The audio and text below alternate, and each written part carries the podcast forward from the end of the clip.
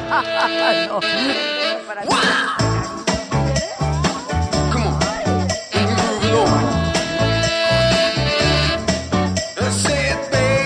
Pero estos dos que viven contigo.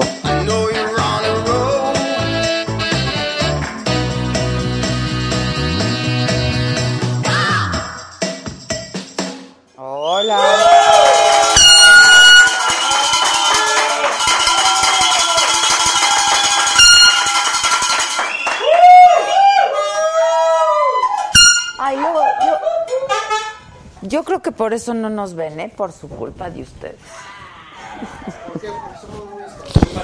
Yo creo, yo creo. Este. Por ahí aquí alguien decía, ah, Sara Salazar dice, es el mejor programa de las tardes. Las, no, no manches. De las tardes, de las noches, de las mañanas, de todo el día. O sea, please, please. Ándale. Ándale, ya me dijeron aquí de cosas. ¡Qué huevona!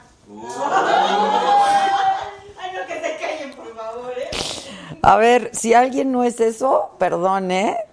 Soy yo y mi equipo de trabajo porque no paramos. ¿eh? ¿Cuál es mi cámara? Perdona. Un- Así es que, pues digan lo que quieran, me da lo mismo.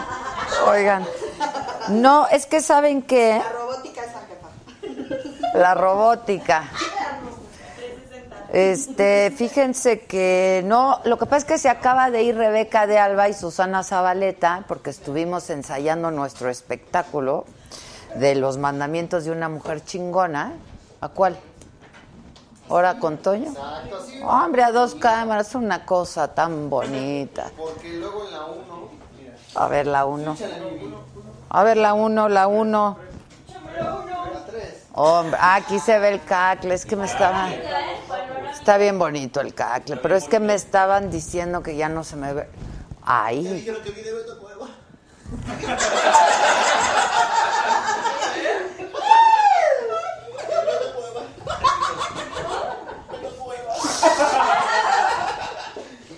Este, no, lo que pasa es que se acaban de ir mis comadres, la Zabaleta y la de Alba, porque estuvimos ensayando lo de las chingonas, porque ya va a ser el espectáculo. Comenzamos en Mérida y, y va a estar bien padre. ¿Eh?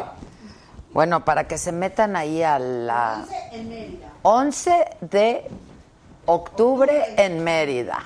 Luego 18 en Puebla, 18 de octubre en Puebla, 19 en Jalisco, 19 en Jalisco, 25 en Tijuana, 25 en Tijuana, 26 en Mexicali. 26 en Mexicali. Y así, Pero soy huevona, ¿verdad? No, espérate, espérate. Ok. Gabriela Fierro se acaba de pintar de naranja el Víctor. Naranjita. Este. Que les gusta mucho mi chamarrita rosita es de Dan Casab. Eh, que invitemos al negro Araiza. ¿Por qué no hemos invitado al negro? ¿O no ha querido? esperando que llegara el burro de vacaciones y Ah. a todos los de miembros al aire. Los antiguos.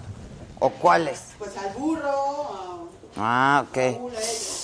Zulma Romero dice, buenas tardes Adela, el 26 de octubre vienes a Mexicali y trataré de estar en primera fila. Tú muy bien, mana, ya compra tu boleto. Compra tu boleto, lleva toda la banda y así le hacemos. Este, eh, bueno, pues va a venir el Betito Cuevas. Jesús Hernández, saludos desde Sur Carolina, esperando al huracán. Ay, tengan cuidado. Pollito Milán se pintó de verde. Excelente inicio de mes a toda la banda. Pregunta, ¿harás gira en varios estados? Digo, ahí como cosa tuya, ¿consideras a Luis Potosí? Pollito, estamos en eso. Esas son las primeras nueve fechas. Creo que ya se cerraron otras cuantas. Este, pero estamos en eso, yo les voy a confirmar de manera oportuna dónde vamos a estar y a ver si subimos a mi Twitter y a mi Instagram las fechas, ¿no? para que la gente sepa y ya compren sus boletos en el Ticketmaster. Hoy estuvieron los Aristemos en la radio. Sí, estuvo padre, la verdad. Oigan, la pregunta de... ¿Acá? Sí, no ellos. Los fans se equivocaron. Pensaron que iban a estar. La cagaron. Pero Gisela le dio cafecito y los. ¿Qué les dijiste, Gis?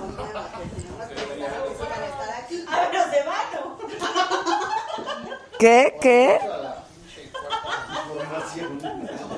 Oigan, ¿vieron el- la pregunta del día que está fija en mi Twitter y en mi Instagram? Es si vieron el mensaje del presidente el día de ayer, el primer, tercer, el primer, tercer, el tercer, primer debate. ¿Qué es? ¿El primer, tercer o el tercer, primer? El tercer, primer, el primer, tercer, ¿no? ¿Qué?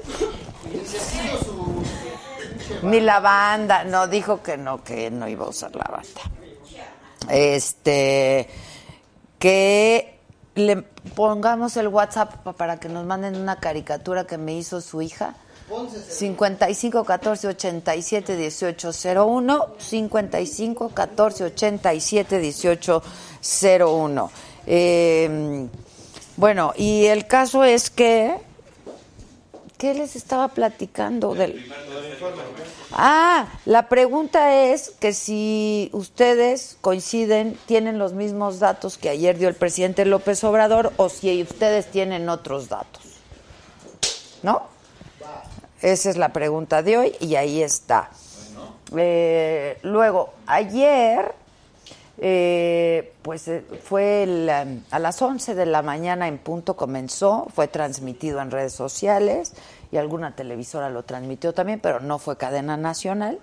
Eh, y estuvieron en Palacio Nacional como 500 personas que fueron invitados del presidente, por supuesto, los representantes de los tres poderes.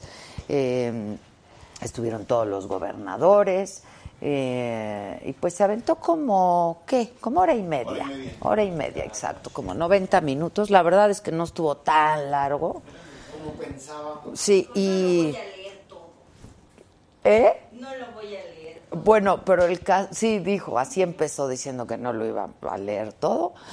El caso es que, pues llevaba el guion, pero sí se salió de guion un par de veces, ¿no?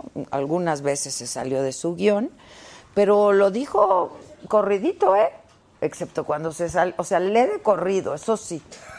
Cuando improvisa ya se toma más tiempo, pero sí, así fue. Eh, Sí, hombre.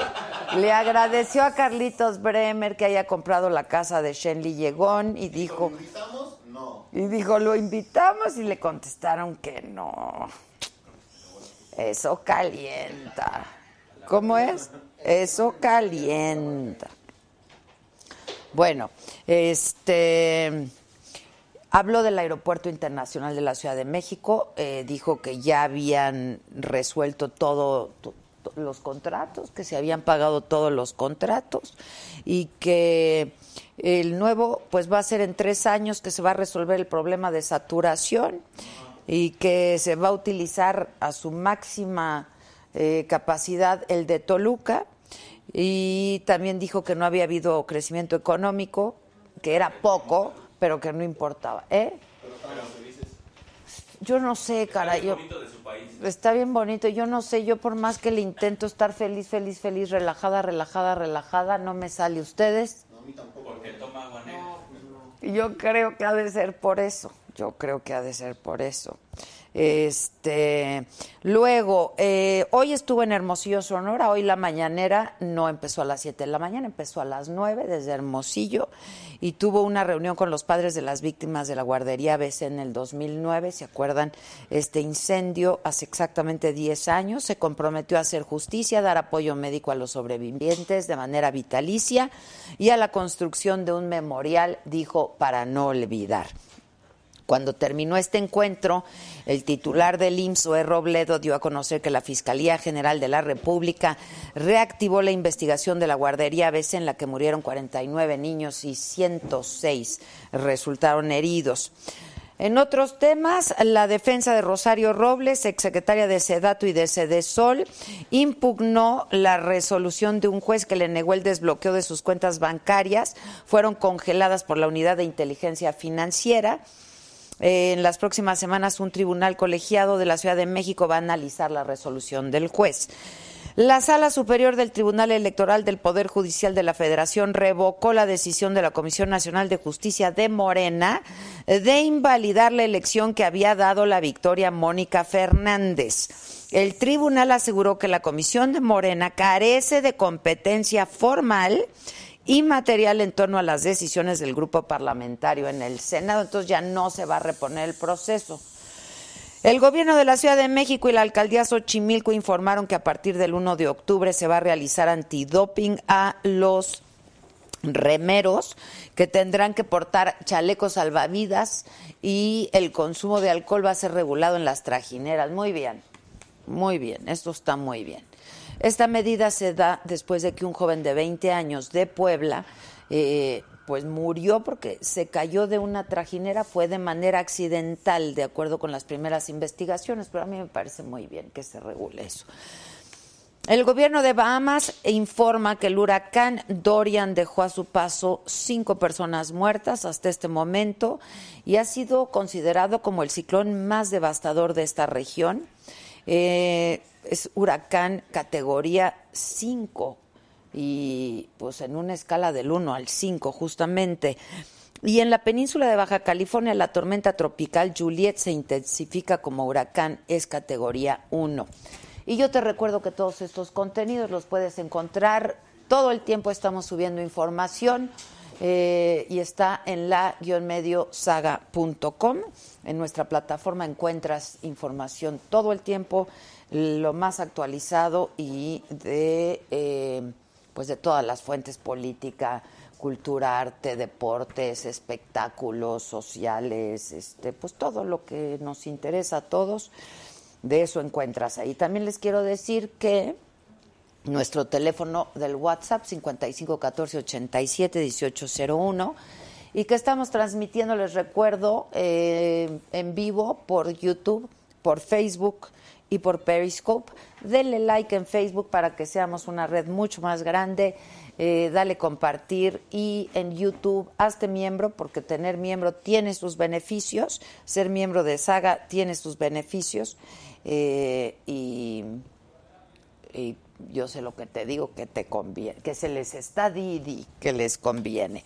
Y para hacerse miembro de la saga lo tienen que hacer en cualquier momento lo pueden hacer desde una computadora o desde un teléfono celular, pero tiene que ser Android. Y para mm, pintarse aquí de colores y ser parte del super chat y que yo les lea sus mensajes, eh, en su pantalla, abajo a la derecha, hay un signito de pesos, ahí le dan clic y ahí aparecen sus distintas opciones para eh, contribuir a esta, a esta causa. Vamos a estar hablando y vamos a iniciar esta transmisión hablando eh, un poco de cómo vieron y qué pensaron del mensaje de ayer del presidente López Obrador, el primer tercero o el tercer primero, el primer tercero, ¿verdad? El primer tercer, tercer primer debate. Ay, bueno, no sé, eso. Este, y les recuerdo que Betito Cuevas va a estar con nosotros. ¿Qué es eso? Todo bien. Todo bien. Ah, regalitos para los miembros. Bueno, es su oportunidad de hacerse miembros. CPC Alejandro Velasco Ladela aquí pasando a saludarte. Bonita semana, mi Ale querido. Muchísimas gracias. Para hablar de el, eh, el informe del día de ayer, nos acompañan hoy aquí eh, dos senadores, uno del PAN y uno de Morena. Erandi Bermúdez es senador panista, Cruz Pérez es senador de Morena, el PRI, pues que se les complicó. No se les complicó, pero todo. ¿Cómo Tienen está, rato. Pero no has senador? dicho que se les, no has dicho que se les La complicó. vida, Ah, el bueno. partido, todo ya se les complicó, ¿no? ¿O qué? Habrá que preguntárselos. A ellos, pues que se les complicó y que no pudieron venir y pues vaya, allá ellos, ¿no? Sí, claro. Allá ellos. ¿Cómo vieron? Un primer comentario sobre el debate de ayer, sobre el informe de ayer. Bueno, ayer vimos el presidente, cada primero de septiembre tiene que entregar al Congreso de la Unión el informe eh, del Estado que guarda la Administración Pública Federal. Él tiene sus datos, eh, Hacienda tiene otros datos que contrastan mucho lo que dice él, y la sociedad también tiene algo. Y hay que decirlo con mucha claridad. Él llega con una popularidad de un 62%, que los últimos presidentes llegaron prácticamente con la misma popularidad. ¿Tanto? Sí, claro.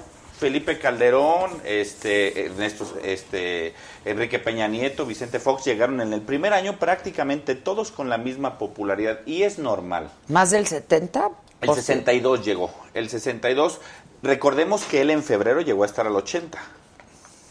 Llega con un 62%, pero nosotros creemos que es normal porque también está el bono democrático de 30 millones de mexicanos que todavía esperan este ese cambio. Y nosotros hemos sido responsables en ese tema.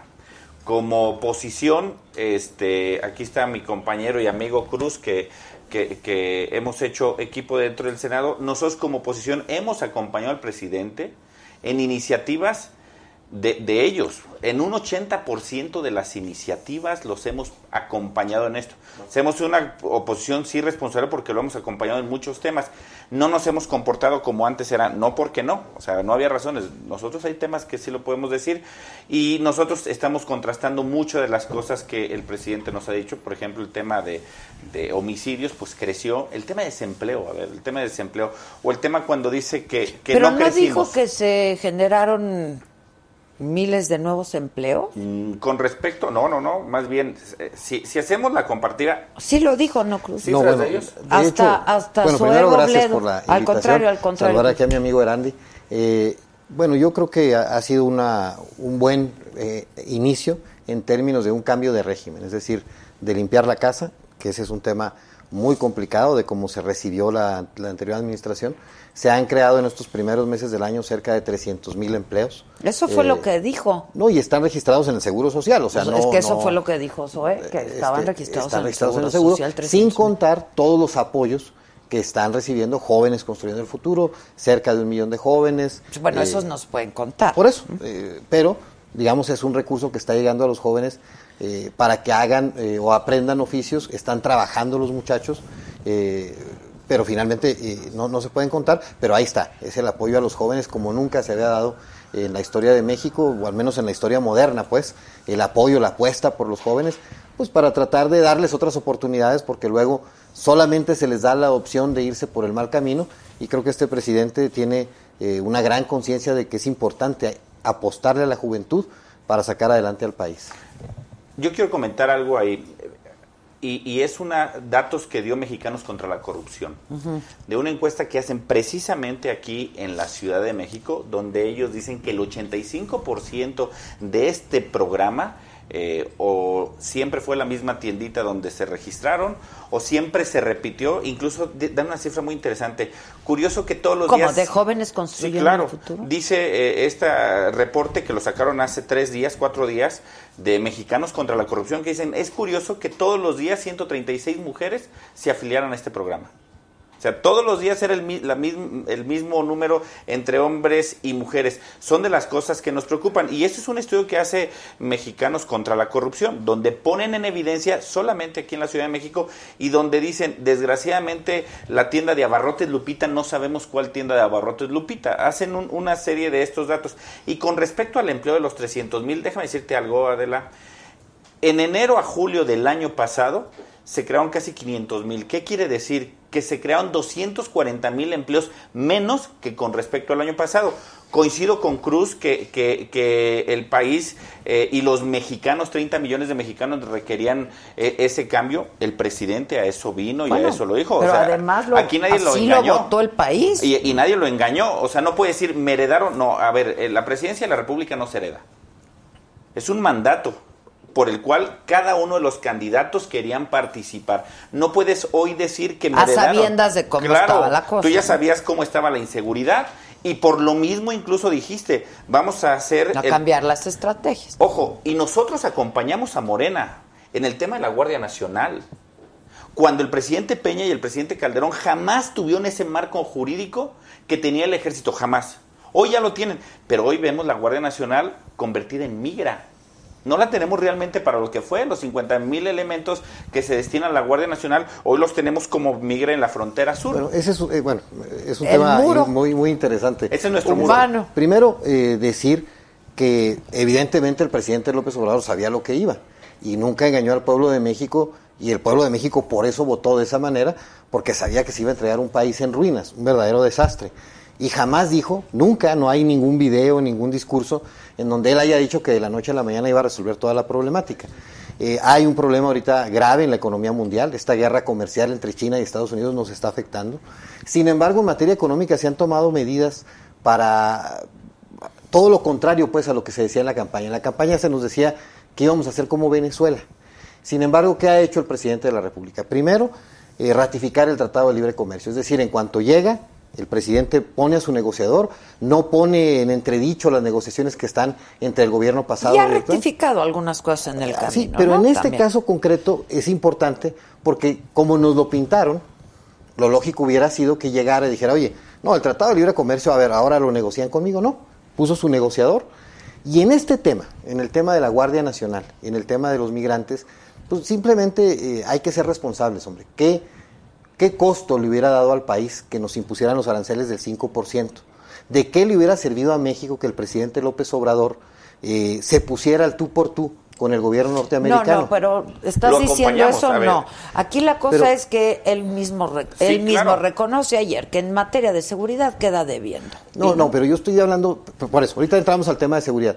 A lo que me refiero, y lo digo con mucho respeto, es que en la campaña el PAN decía que íbamos a hacer como Venezuela, que nos íbamos a comportar como Maduro, como Bueno. este Hugo Chávez, que en paz descanse, y ahora que el presidente acompaña en el tema de la Guardia Nacional para evitar que los impongan un arancel del 5%, que hubiera tenido un costo catastrófico para la economía de todo el país, aquí sí de todos los mexicanos, sin importar si son de Morena, del PRI o del PAN o, o que no tengan partido, cuando el presidente entiende que nuestra realidad estamos así, estrechamente ligados con la economía norteamericana, no tenemos manera de desligarnos de eso. Ahora los mismos que decían que íbamos a hacer como Venezuela son los que nos exigen que le gritemos al presidente norteamericano como le gritan en Venezuela. Es un doble discurso, y lo digo con mucho respeto, pero es un doble discurso del PAN. En la campaña decían que íbamos a hacer así, y ahora que se actúa con responsabilidad, que se protege la economía nacional y que se entiende la relación tan estrecha que tenemos con Estados Unidos, dicen que le estamos haciendo el trabajo a- al presidente norteamericano. Bueno, Esa parte... Jamás hemos dicho que, que le grite el presidente López a, a Estados Unidos. Jamás lo hemos dicho.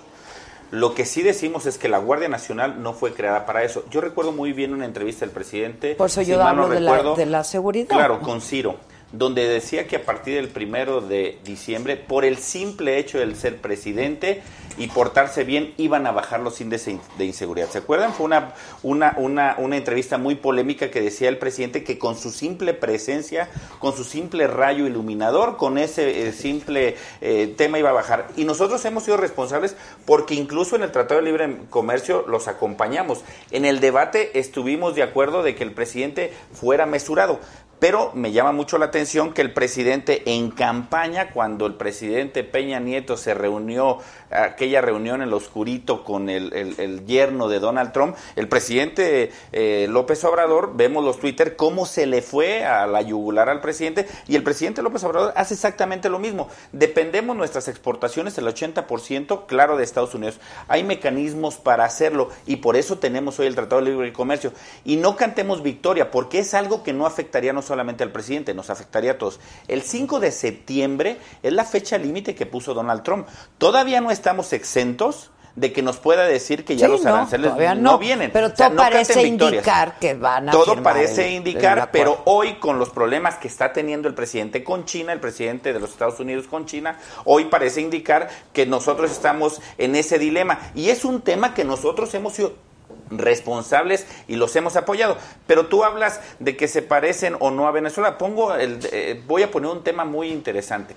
Cómo la oposición, y tú lo sabes muy bien, Cruz, cómo la oposición que fue muchos de los que están hoy en Morena, hablaban de las libertades de las minorías, hablaban de las libertades que se pudieran ser representadas las minorías. Y hoy vemos en la Cámara de Diputados que no están presentando, respetando lo que decía la ley.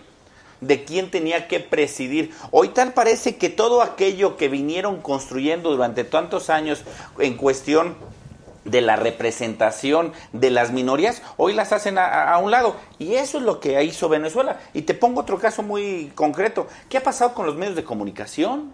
Hoy tenemos un presidente que el que habla bien de él es su amigo, pero el que habla mal lo cataloga. Nunca habíamos tenido un presidente en este país que dividiera, que segregara o que pusiera un adjetivo a alguien. Nunca en la historia yo entiendo un presidente de la República tiene que ser aquel que vea a todos por igual, pero hoy vemos que el que eh, está en contra lo, lo, llama prensa fifí. Ayer vimos una portada en la jornada muy, muy valiosa, ¿no? La jornada ayer dice que no era posible que lo que tanto tiempo se quejó la oposición, hoy Porfirio días como nosotros le decimos, este, hoy quisiera hacer... Espurio le pusieron. Hoy, hoy quisiera hacer lo que tanto tiempo se quejaron. Y eso, Cruz, perdón, es un camino hacia Venezuela. Vemos cómo han censurado bueno, ya mucho, pues mucho medios de está, comunicación. Están también como Chihuahua.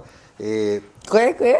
Es, es, es, importante ¿Quién es de primero Chihuahua? decir primero decir algo. ¿Pero No, quién yo no. de No, ahí, voy, yo soy de Chihuahua. Ah. Cruz. De Ciudad Juárez, Chihuahua. Eh, Anda en primero- campaña por ¿Y eso. primero tú? Oye, y tu gobernador Primero- prófugo, que salieron unas fotos, Bueno, ahorita las vamos publicó Carlos Sí, claro. El tema, a ver, primero, yo estoy consciente, es más, coincido en que se debe respetar la ley en la Cámara de Diputados. Estoy totalmente de acuerdo. Creo que no es sano que no se respete.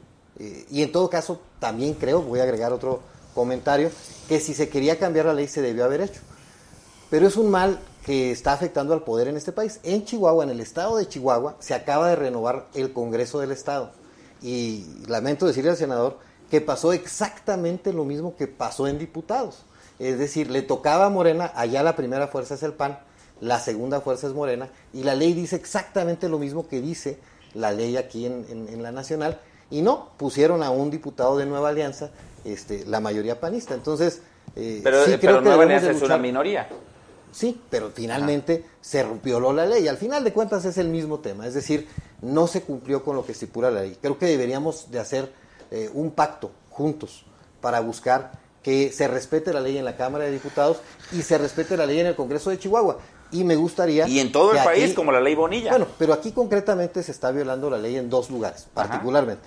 La Cámara de Diputados y el Congreso de Chihuahua. Este, y, el de, y el de Baja California. Sí, pero ese está fuera Por eso ya de hicieron nuestro la- alcance. Ese ya está en la Corte.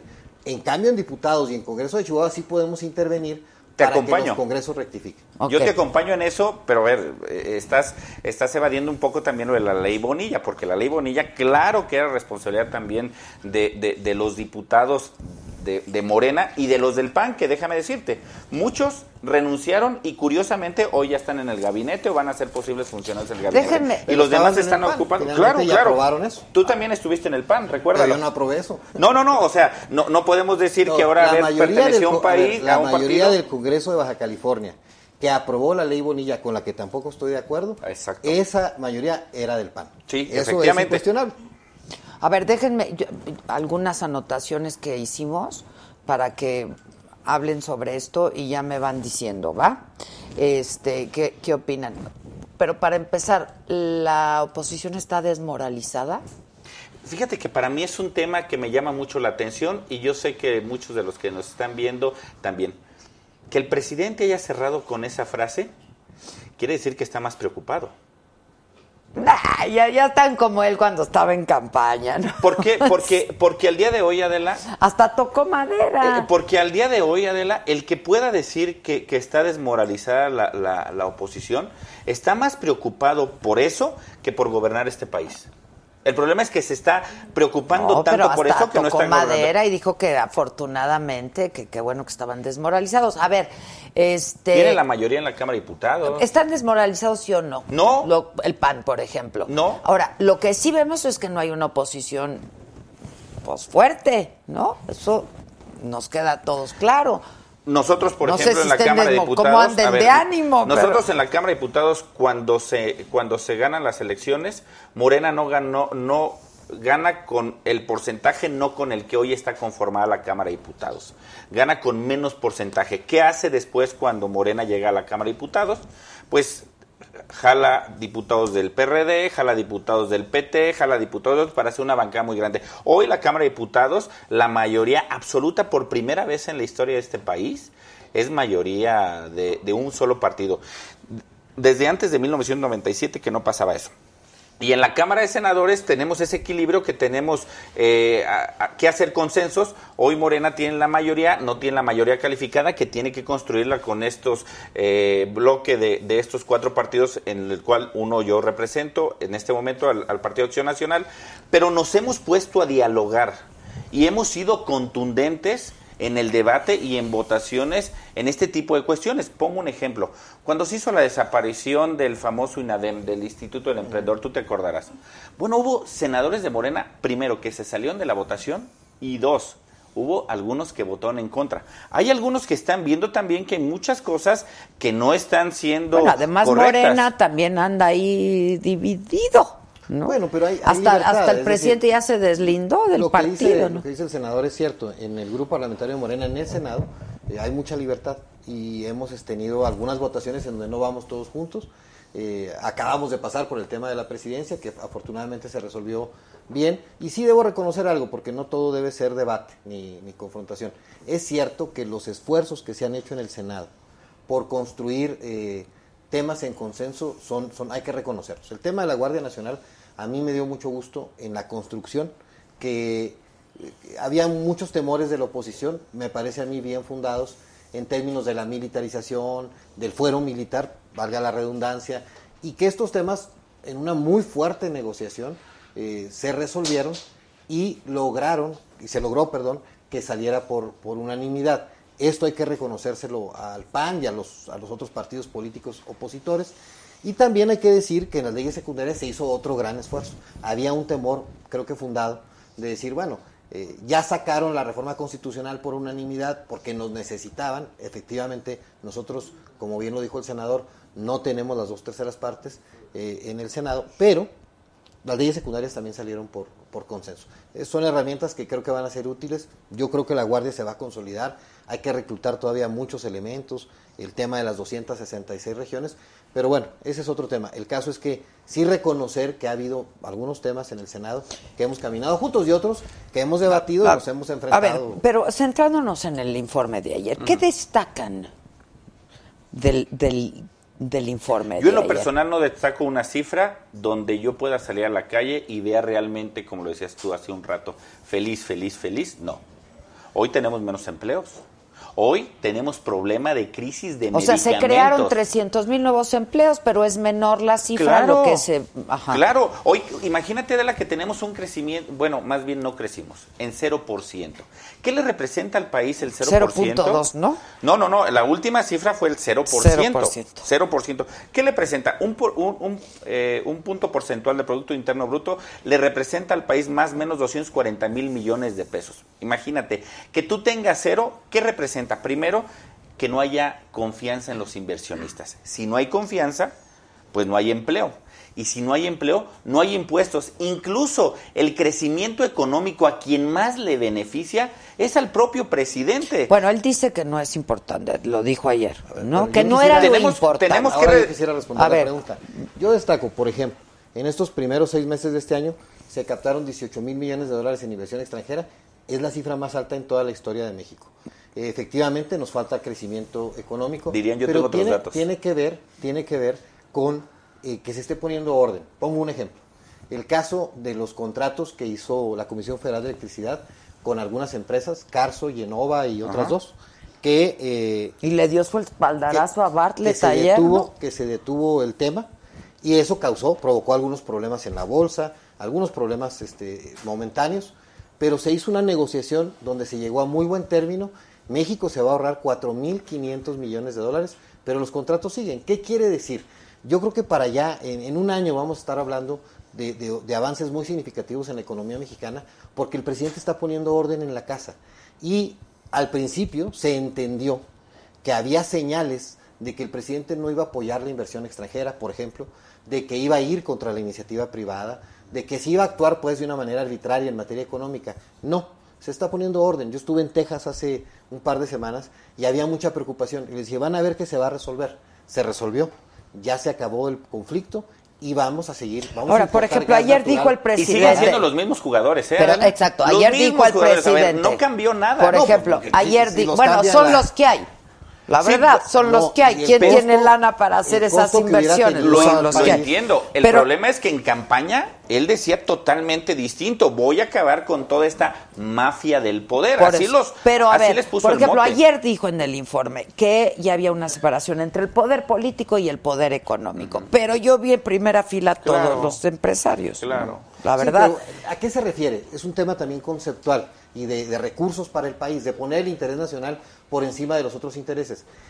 Sí, son los que tienen el dinero para invertir, no hay de otra. Pues son No- los no que hay hay. manera. Pues no podemos ¿quién ahorita inventar un empresario que, que Claro, ahorita no te puedes pelear, pero en campaña te peleaste. Nos vamos a ahorrar cuatro mil, sí, pero si no ha ganado la cuarta transformación a elección, si el presidente no fuera López Obrador, la Comisión Federal de Electricidad no se hubiera ahorrado cuatro mil quinientos millones de dólares. No es así, sencillo. no, no es así. Lo, lo que pasó en ese contrato, no hay tal ahorro, ¿eh?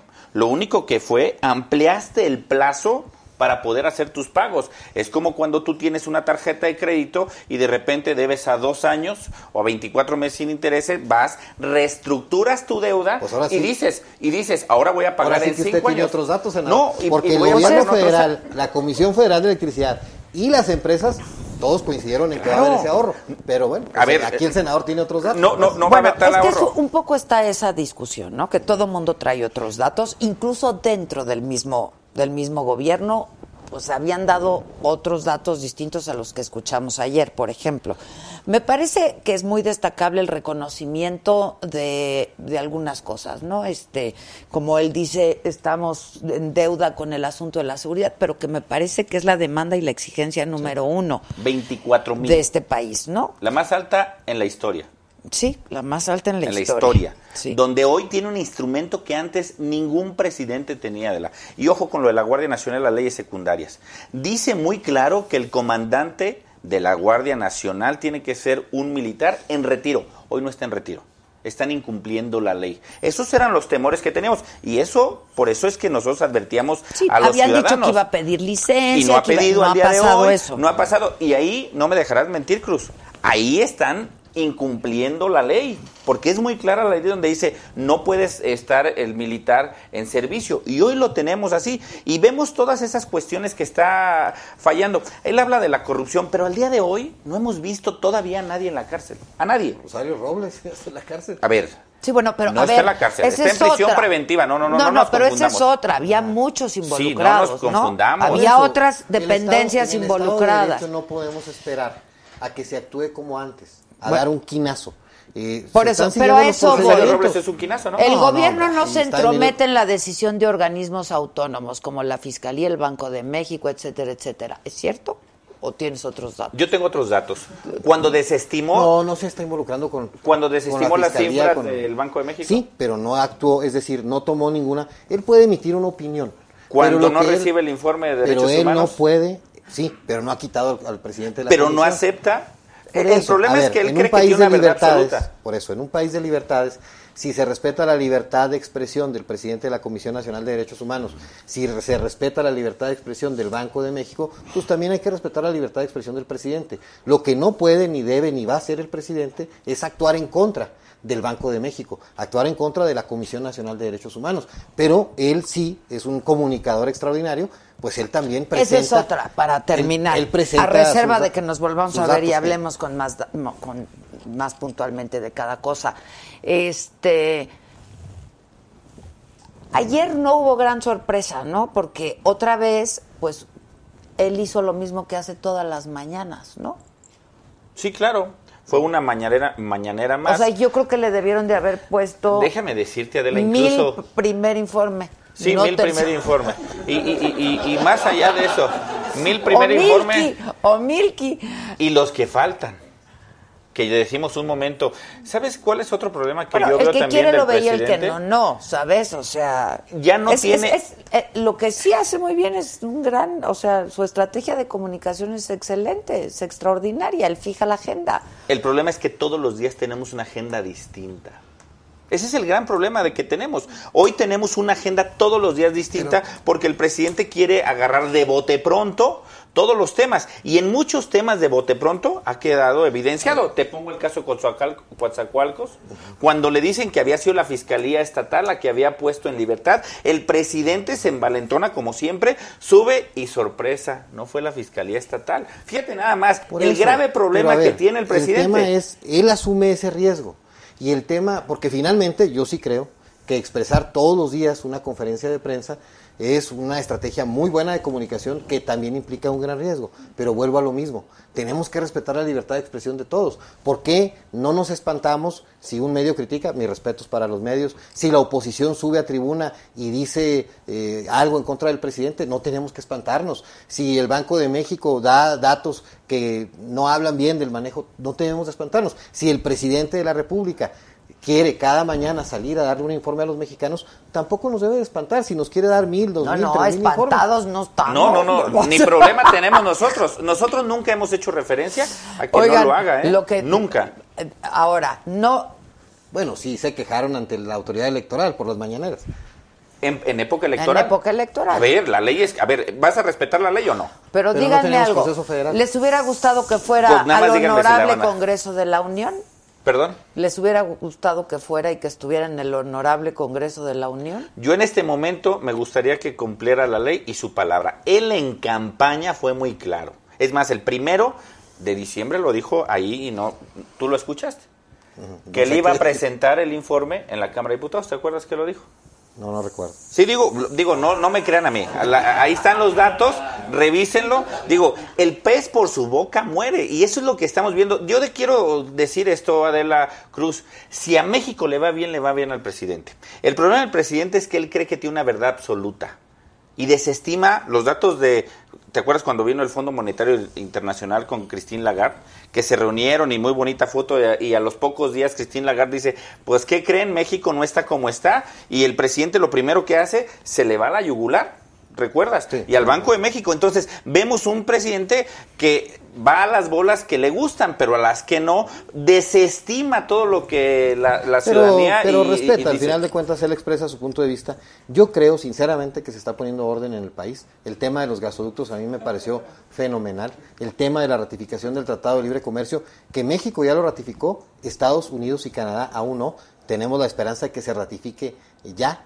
El tema de la actuación del gobierno mexicano respecto a los aranceles, yo honestamente, y lo digo francamente, creo que se está poniendo orden y que en un año tendremos mucho mejores resultados. Ojalá, porque sobre todo en también, materia o sea, económica. yo creo que nadie puede estar en contra de que se acabe con la corrupción y con la impunidad, pero si en el camino te llevas, ¿no? Este, Voy a poner un caso- costos. viendo- Voy a poner un No, bueno, pero, Sí. pero genera costos, este... Son momentáneos, finalmente. Pero son No, costos, No, no, no, son no, costos no. carísimos. Nos o cuesta sea, mucho, por ejemplo, el tema de los medicamentos. Es más, Pues sí, tu propia compañera ejemplo. Lili Telles ayer denuncia al gobierno federal de que estaban comprando leche en polvo con cucarachas, es, ¿cierto sí no? es cierto. Imagínense nada más. Por eso. Y, y- y misma Lili. Telles dice, una empresa Ese es, el, fantasma. ese es el cambio del que estamos hablando. ¿Cuál? A eso ¿Sigue vendiendo a alguien Primero, una leche No se va a fantasma? tolerar por parte de Morena ningún tipo de corrupción, Por eso. sea del anterior o del actual ¿Y si gobierno. Lili Por Telles eso no lo ha dicho? ¿eh?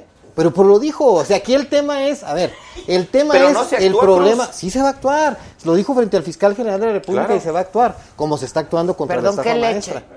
Leche que les dan a los niños. Diconsa, aquí, o Segalmex, como le llaman hoy, que se da en la Ciudad de México y en Veracruz. Una empresa fantasma crearon. ¿Dónde está que el rayo iluminador? De esta administración. Sí, sí, O sí. sea, no es de las no, anteriores. No, sé si no, la no, empresa no. haya sido creada. A ver, no me consta lo que haya sucedido con la leche. Lo que me consta es lo que dice el senador. La senadora lo ha denunciado y, este, finalmente, eh, el fiscal se comprometió a investigarlo para ver si esto es cierto o no y que se actúe. Esa va a ser la gran diferencia entre este gobierno y los anteriores. De ninguna manera podemos decir Sí, pero que no mientras dejas a la gente, a los niños sin leche, Sin y leche. dejas a los niños ver, o no. con leche con cucarachas o En sin medicamentos. Es un revisarlo, problema ¿eh? temporal y los beneficios van a ser permanentes. Es imp- a ver, No podemos pensar que va a El ser tema- temporal la La alimentación salud de los niños ni la salud y la- seguridad. No, el próximo no, no. año, el presidente ya anunció una inversión de 40 mil millones de pesos en materia de salud. Yo me atrevo a decir que el próximo año va a ser el año de la salud. ¿Qué pasó en el sexenio anterior? 10 proveedores Ajá. vendieron el 80% de los medicamentos. ¿Quién y hoy el el tema, y hoy el tema de, la salud y ya fue cesado. Lo Por eso, por la presión social tuvo que di- hacer no, que lo ¿cuál presión social, hombre? La enorme diferencia. Sí, fue la opinión pública y fue una investigación pero los- periodística. todos Claro. los gobiernos anteriores. La de Fox Carlos no Lomelí, hizo nada dicen. en contra de los hijos de Marta. Felipe Calderón no hizo nada en contra de todos los casos de corrupción que se señalaron en su gobierno. Peña Nieto menos. El presidente López Obrador ya cesó al delegado de Jalisco. La senadora de Morena ya denunció un caso en el que ella le parece que hay corrupción. Es decir, en esta administración, a diferencia, ¿cuál es el gran problema de la corrupción? ¿Que va a desaparecer por arte de magia? No. No. Que finalmente siempre hay complicidad del poder. Es decir, el poder llega y quiere echarse a los anteriores. Fox dijo que iba a agarrar a los peces gordos, Calderón también, eh, Peña Nieto, pues al final ya, porque no le quedó de otra, tuvo que hacer algo. Negociar con Morena. El, el, el final... ¡No! ¿Cuál negociar con Morena? Claro. Por eso lo están preo- Por eso anda Emilio. Lozoya, este... Por eso Rosario Robles está en la cárcel, prisión No, preventiva. no, esa es otra cosa. Ah, caray, Recordemos que el juez es sobrino de Dolores Padierna. Pero entonces, ¿cómo está la negociación con Morena? Bueno, ya, adiós, ¿Cómo está la muchachos, porque de Morena? verdad Ya, están, pues. están. Cuando gustes, Adela. Exacto, quiero saber. Yo tengo otros datos. Y tú también. Sí, quiero saber. Andan desinformados. No, no es cierto. Es broma, es broma. Tú ves. también en muchas cosas traes otros Sí, datos, sí, sí, ¿no? Sí, no. Oye, eh, ¿viste las fotos de Duarte o no? Sí, vi, vi, me llegó la... ¿Y son? ¿Y crees que sean actuales? Pues no, no sé. O sea, porque que las tenga Carlos Loretti, que no las tenga la fiscalía, pues ¿cómo, no? Francamente no sé, vi la nota, eh, creo que la publicó el Universal. Bueno, como yo soy del Estado, pues me ha llegado esa nota Sí, sí, sí, de sí, veces. sí. No, francamente no sé de cuándo. O sea, de que es él, es él. De cuándo sería esa foto, dónde fue, pues no tengo idea. Ya. Bueno, pues gracias, Muchas gracias, senadores. Adela. Gracias. Muchas Ahí gracias. me saludan a los del PRI. De tu parte, con mucho gusto te los saludamos. Muchas gracias, gracias. Gracias, ya está aquí Beto Cuevas, pero les queremos decir, ¿eh? Les queremos decir cómo ya ya llegó. Tenemos regalitos, tenemos todo para los miembros, entonces este es un video de cómo te haces miembro y cómo colaboras con nosotros. Gracias, Gracias. senador. Gracias. Ah, perdón, ahí estamos. ¿Será? ¿Vas a pasar el video o no? Gracias. Muchas gracias. Beto Cuevas ya está. Favorito de internet y busca la página youtube.com. En la parte superior derecha da clic en acceder. Ingresa a tu cuenta de Gmail y busca la saga. Dale clic en unirse por solo 49 pesos al mes. Para finalizar la compra, ingresa los datos de tu tarjeta de crédito o débito. Da clic en comprar y en segundos serás uno de nuestros exclusivos miembros. De inmediato podrás ver los beneficios que tendremos para ti. Reciente. Pues mira, si no es un año, es casi un año. Aplausos, aplausos, aplausos.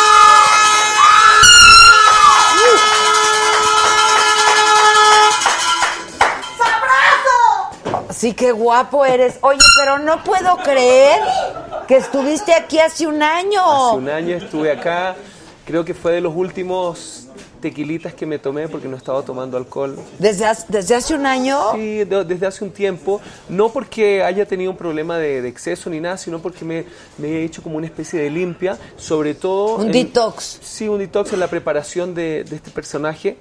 Y, eh, y la verdad es que me ha servido porque he estado como bien fuerte de salud. Oye, Solamente pero tuve algo un- te hiciste, ¿no? No, adelgacé.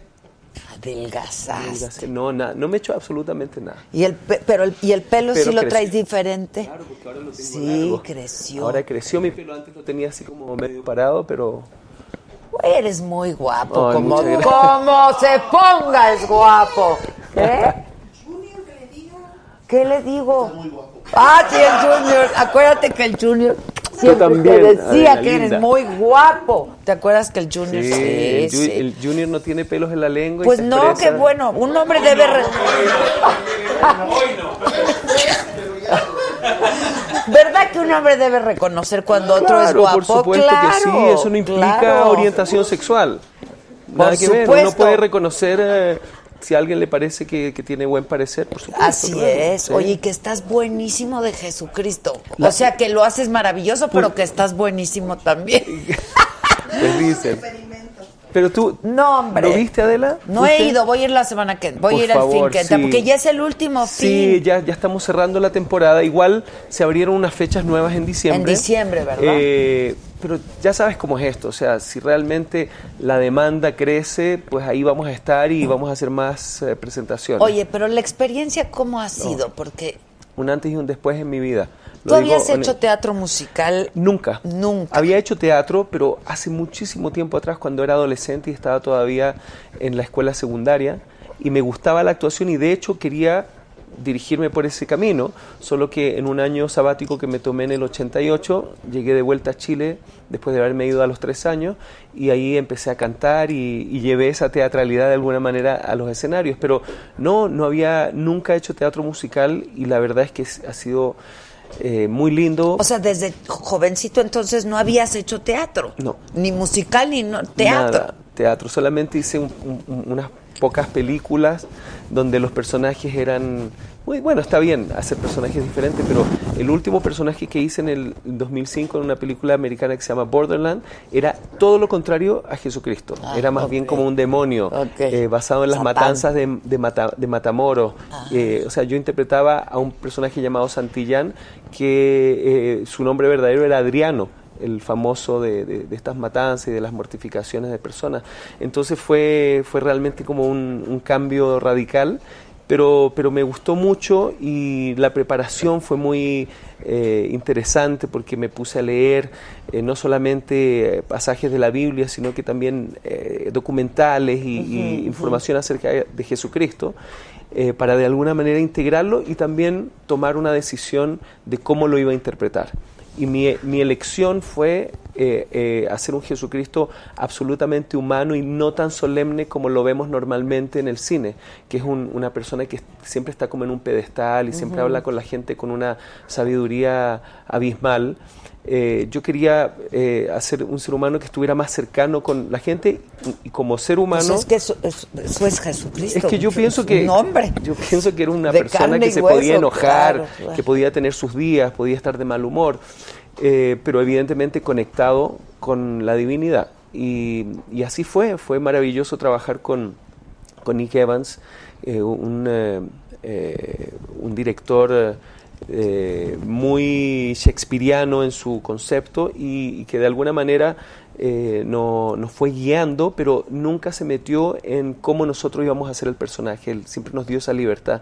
Y además el elenco, todos los principales, el ensamble, todos nos hemos llevado muy El bien. ensamble está muy cañón, ¿no? Buenísimo, muy bueno. Todo el mundo, mu- hay mucho talento ahí, pero ¿sabes qué hay? Sobre todo que creo que ha hecho funcionar esto, hay, hay muy buena onda, hay buena energía. O sea, hay humildad porque Hay humildad, porque sí. hay muchos famosos. Y entonces yo digo, la feria de las Bani. Déjame, déjame agarrar esto por si alguien manda mensajes.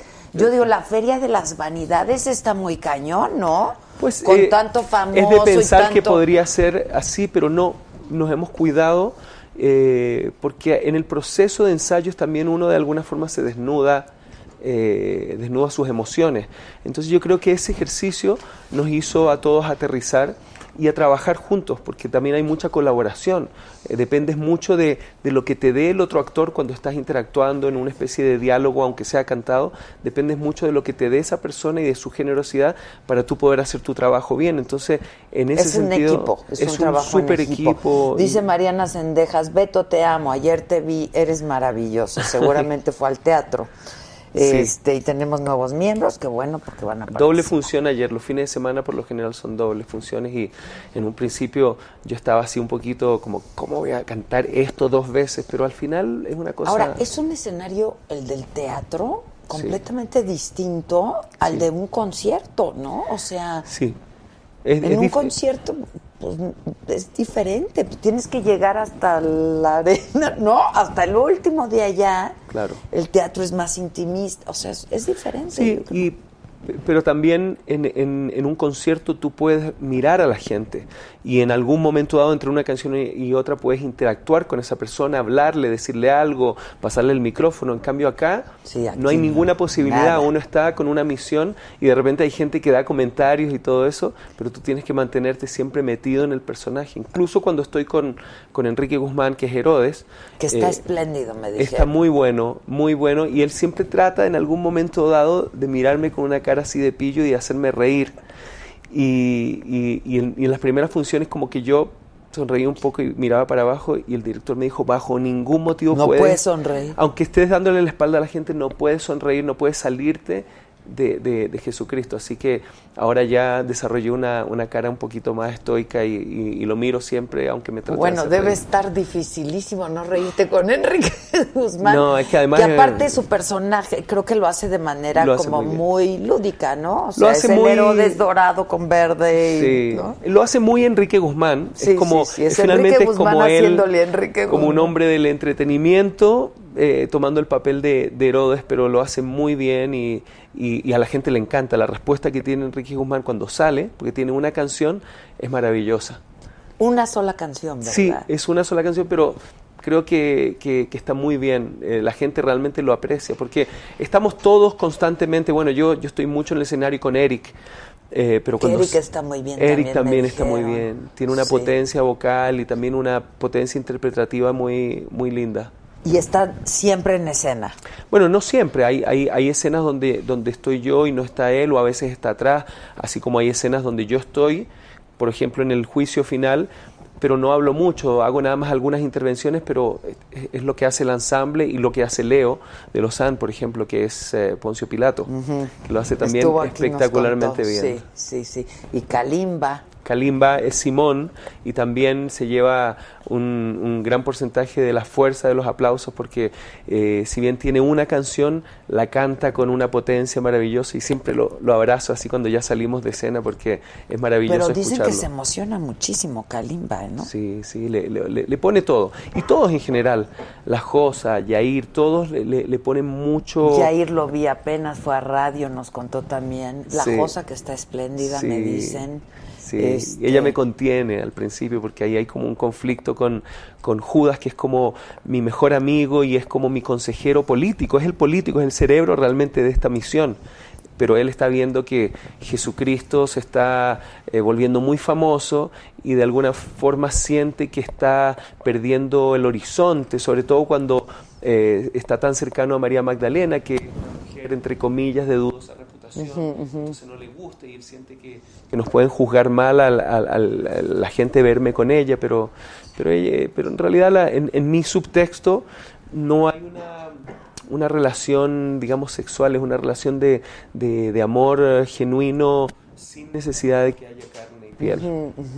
Oye, pero que es un súper espectáculo, ¿no? En, Sí. en general, que la verdad es, un súper espectáculo. Se lo súper recomiendo. Los videos, este, que todo, dicen que todo. El video mapping, las El imágenes que videomapping una pantalla gigantesca. increíble, sí. Y cambia todo el escenario, cambiando esos colores, cambia completamente todo. Entonces, si bien tú ves un escena- una, una cierta escenografía, con el video mapping y la pantalla atrás, de repente cambia en, en cuestión de segundos todo y estás en otra escena. Entonces, casi como ver una, una, una peli. Oye, dice Felisa Córdoba, Beto Cuevas, ¿cómo has crecido actoralmente? ¿Qué sigue después de este papel de Jesucristo? ¿Qué te hace ilusión? Un beso enorme, Adela, muchas gracias. Este, sí, ¿qué- Pues- ¿quieres seguir haciendo? Me encantaría, me encantaría. Lo que no a veces se da siempre es el personaje que va contigo y que tú quieres realmente hacer. Yo tuve la fortuna ahora de, de ¿No se recibir oye? De recibir un eh, eh, de recibir un, un- la propuesta de hacer un protagónico y evidentemente lo, lo tomé con toda la responsabilidad del caso y, y me entregué al 100%. ¿Qué sigue? No lo sé. Bueno, Eh, sigue tu nuevo sencillo. Sí, ah, bueno, eso sí, mi carrera como eh, digamos, Rockero, cantante pues, sigue. cantante. Estoy sacando ahora y estoy promocionando un EP que saqué hace un par de semanas atrás que se llama Lateral, que es como un adelanto del disco que voy a sacar en noviembre. Y, Ah, eh, ya en noviembre sale ya el en disco. noviembre, ya Ah. fin, es un disco que vengo arrastrando desde hace mucho tiempo y que lo tengo grabado desde hace tiempo. Y, y ya lo saco y en ese disco vendrán canciones originales también que la gente nunca ha escuchado, así que va a ser muy lindo. Es una celebración de, 30 años de carrera. Sí, lo sé, lo sé. Empezó muy jovencititito. Empecé jovencito. Eh, es- aquí está. Este es. Ese es lateral. Este es lateral, Este, este es el el adelanto. Aquí hay muchos duetos. Está el dueto con Josa de- del clásico. Y eh, con aquí, Ana Torroja, ¿no? Con Ana Torroja fuera de mí, que lo, habíamos hablado de eso la otra claro, vez. claro. También eh, está eh, Tanta Ciudad que canto con Leo de Lausanne. Eh, la canción que hago con Monsieur Periné y además hay un, un bonus track que es Getsemaní que es la canción principal del personaje de Jesucristo en Jesucristo Superestrella que está ahí en una versión grabada de estudio. Qué padre está Sí. eso. Entonces, pero ya en noviembre sale el disco y En son noviembre. composiciones tuyas. Sí, composiciones mías y, y, y- y algunas co-composiciones musicales con eh, los productores con quienes he trabajado. Ya. Y hace cu- cuando me dices lo he venido arrastrando, ¿hace cuánto? Bueno, es un disco que, que yo he querido sacar desde hace más de un año. Ah, de hecho, cuando, cuando vine acá la última vez, que fue hace como un año atrás, ya estábamos Yo así creí como- que fue hace dos meses. Sí, ¡Qué horror! No, el tiempo ¿Cómo pasa pasa? rápido. No, yo también no lo puedo creer lo rápido que pasa. O sea, me, me da la sensación de que fue hace poco ¿Verdad? tiempo, como dos meses. Sí, sí. Pero sí ha pasado un año. Ha crecido el pelo, ¿viste? Me dijeron, mira, mira. no, jefa, ya tiene un año, porque dije otros, pero si ya nos platicó. Sí. No, jefa, ya tiene un año. Sí. Pero, pero muy contento por lo que estoy haciendo ahora y, y- y por el, el futuro, digamos, estando vivo, despertando todos los días, las posibilidades son múltiples. Sí, claro. Oye, dice Araceli Gómez, he querido ir al teatro a ver esta obra de Jesucristo Superestrella, no he podido, ¿hasta cuándo va a estar esta temporada? Lo mencionaron y no, pues el próximo fin de semana es el último de por lo pronto. Por lo pronto, ahí oficialmente es lo que habíamos anunciado y, eso, y ese sería el final oficial, pero ya se están agregando fechas para diciembre y, eh, y bueno, ya si se siguen agregando después ya depende de, Ahora, de la con demanda. mismo elenco, porque supongo que todos ustedes tienen también sus propias ya compromisos. Sí, ¿no? sí, bueno, vamos, lo, lo- lo bueno es que estamos siempre en constante comunicación, entonces ellos nos van preguntando si podemos en ciertas fechas para, para poderlas abrir, porque lo que sí quiere la producción eh, en la medida de lo posible es que sea el elenco que está anunciado, los que la gente ha visto en los carteles de publicidad, que sea ese el elenco que, que presente la obra. Ya, entonces, claro, pues es que la gente también los quiere ir a ver a Sí, ustedes. por supuesto. Nos, nos contó Leo cuando estuvo aquí que empezó al principio y que justamente por la dificultad de hacer teatro y ser un rockero, que empezaba moviendo el pie, ¿no? Algo así. Ah, claro, estaba, estaba llevando, llevando el ritmo siempre. Es verdad. Y que le a mí me pasaba lo "No, mismo no, un poquito. no". Al principio, sobre todo, estaba así como llevando el ritmo y me decían, no, no, tú estás predicando, así que Exacto, usa, usa tus manos, usa tus manos y, y- y el clic de tu cabeza. Debe Pero ser muy padre lindo. hacerlo, la verdad, está increíble. Es otra cosa. Pero además que es un- una suma de talentos. Todo el mundo que se sube al escenario tiene un tremendo talento y eso es muy inspirador para cualquiera. Oye, ¿cómo, ¿cómo se llevan todos, la verdad? No sé si ya se hizo una camaradería, no sé si ya se llevaban desde antes o se Bueno. conocían poco. Nos conocíamos poco, eh, pero nos comenzamos a, a ser amigos trabajando. Y sí, nos llevamos, la verdad es que súper bien, hay mucho respeto, hay buena onda, eh, las cosas se hablan, pero nunca ha habido realmente como un conflicto que, que haya que Porque sentarse a hablar. ¿no? Que había mucha rivalidad entre tú y Eric. Eso, eso honestamente, y te lo digo con toda sinceridad, son inventos de no sé quién, porque nunca ha habido ninguna... Bueno, la rivalidad que hay entre, entre Eric y yo no existe, Es es, la- Judas y Jesús. Exacto, es parte y en de la algún momento historia, dado claro. sí. Quizás lo hicimos, lo hicimos tan eh, verídico que a lo mejor eh, alguien pensó ah, que hay algo y lo inventó. No lo sé, no sé cuál es el origen de eso, pero no existe ¿Pero lo habías escuchado? Sí, ¿no? Porque Sí, me- lo que pasa es que me han aquí. preguntado, me han dicho que había una rivalidad entre nosotros dos y yo te digo muy honestamente, no, no existe una rivalidad. Más bien, lo que yo te puedo decir de mi parte, existe una tremenda y profunda gratitud hacia Eric, porque él fue el que me llamó, él fue el que me propuso para, para yo ser parte de ¿Cómo esto. estuvo eso? Pues me llamó eh, un mes y medio antes de que empezáramos a ensayar. Estaban eh, todavía en ese proceso de ver quién podía ser Jesucristo. Castear Castear, habían eh, pensado en otras personas, pero al final me propusieron eh, hacer Jesucristo. Fue divertido porque cuando me llama Eric, me dice, ¿qué personaje te gusta? Y yo conozco la obra, entonces me, yo digo, wow, me encanta Judas. Sí, es que Y luego Eric me dice, justo los- ese no. Ese es Porque mío. ese es mío. Digo, ok, entonces ¿cuál podría ser? Comenzamos a ver y luego me, me llaman un par de días después y me dicen Jesús, es para ti. Y yo les pedí un par de días también para pensarlo, porque me parece un gran honor y creo que el personaje de Jesucristo te lo tienen que proponer. No, no, no creo que, que- que es un tipo Yo de personaje que yo quiero ser Jesús, claro, es casi claro. pretencioso. Y, eh, y lo quería pensar bien porque sabía que iba a ser un gran, una- un gran esfuerzo de tiempo pero, y quería ser responsable.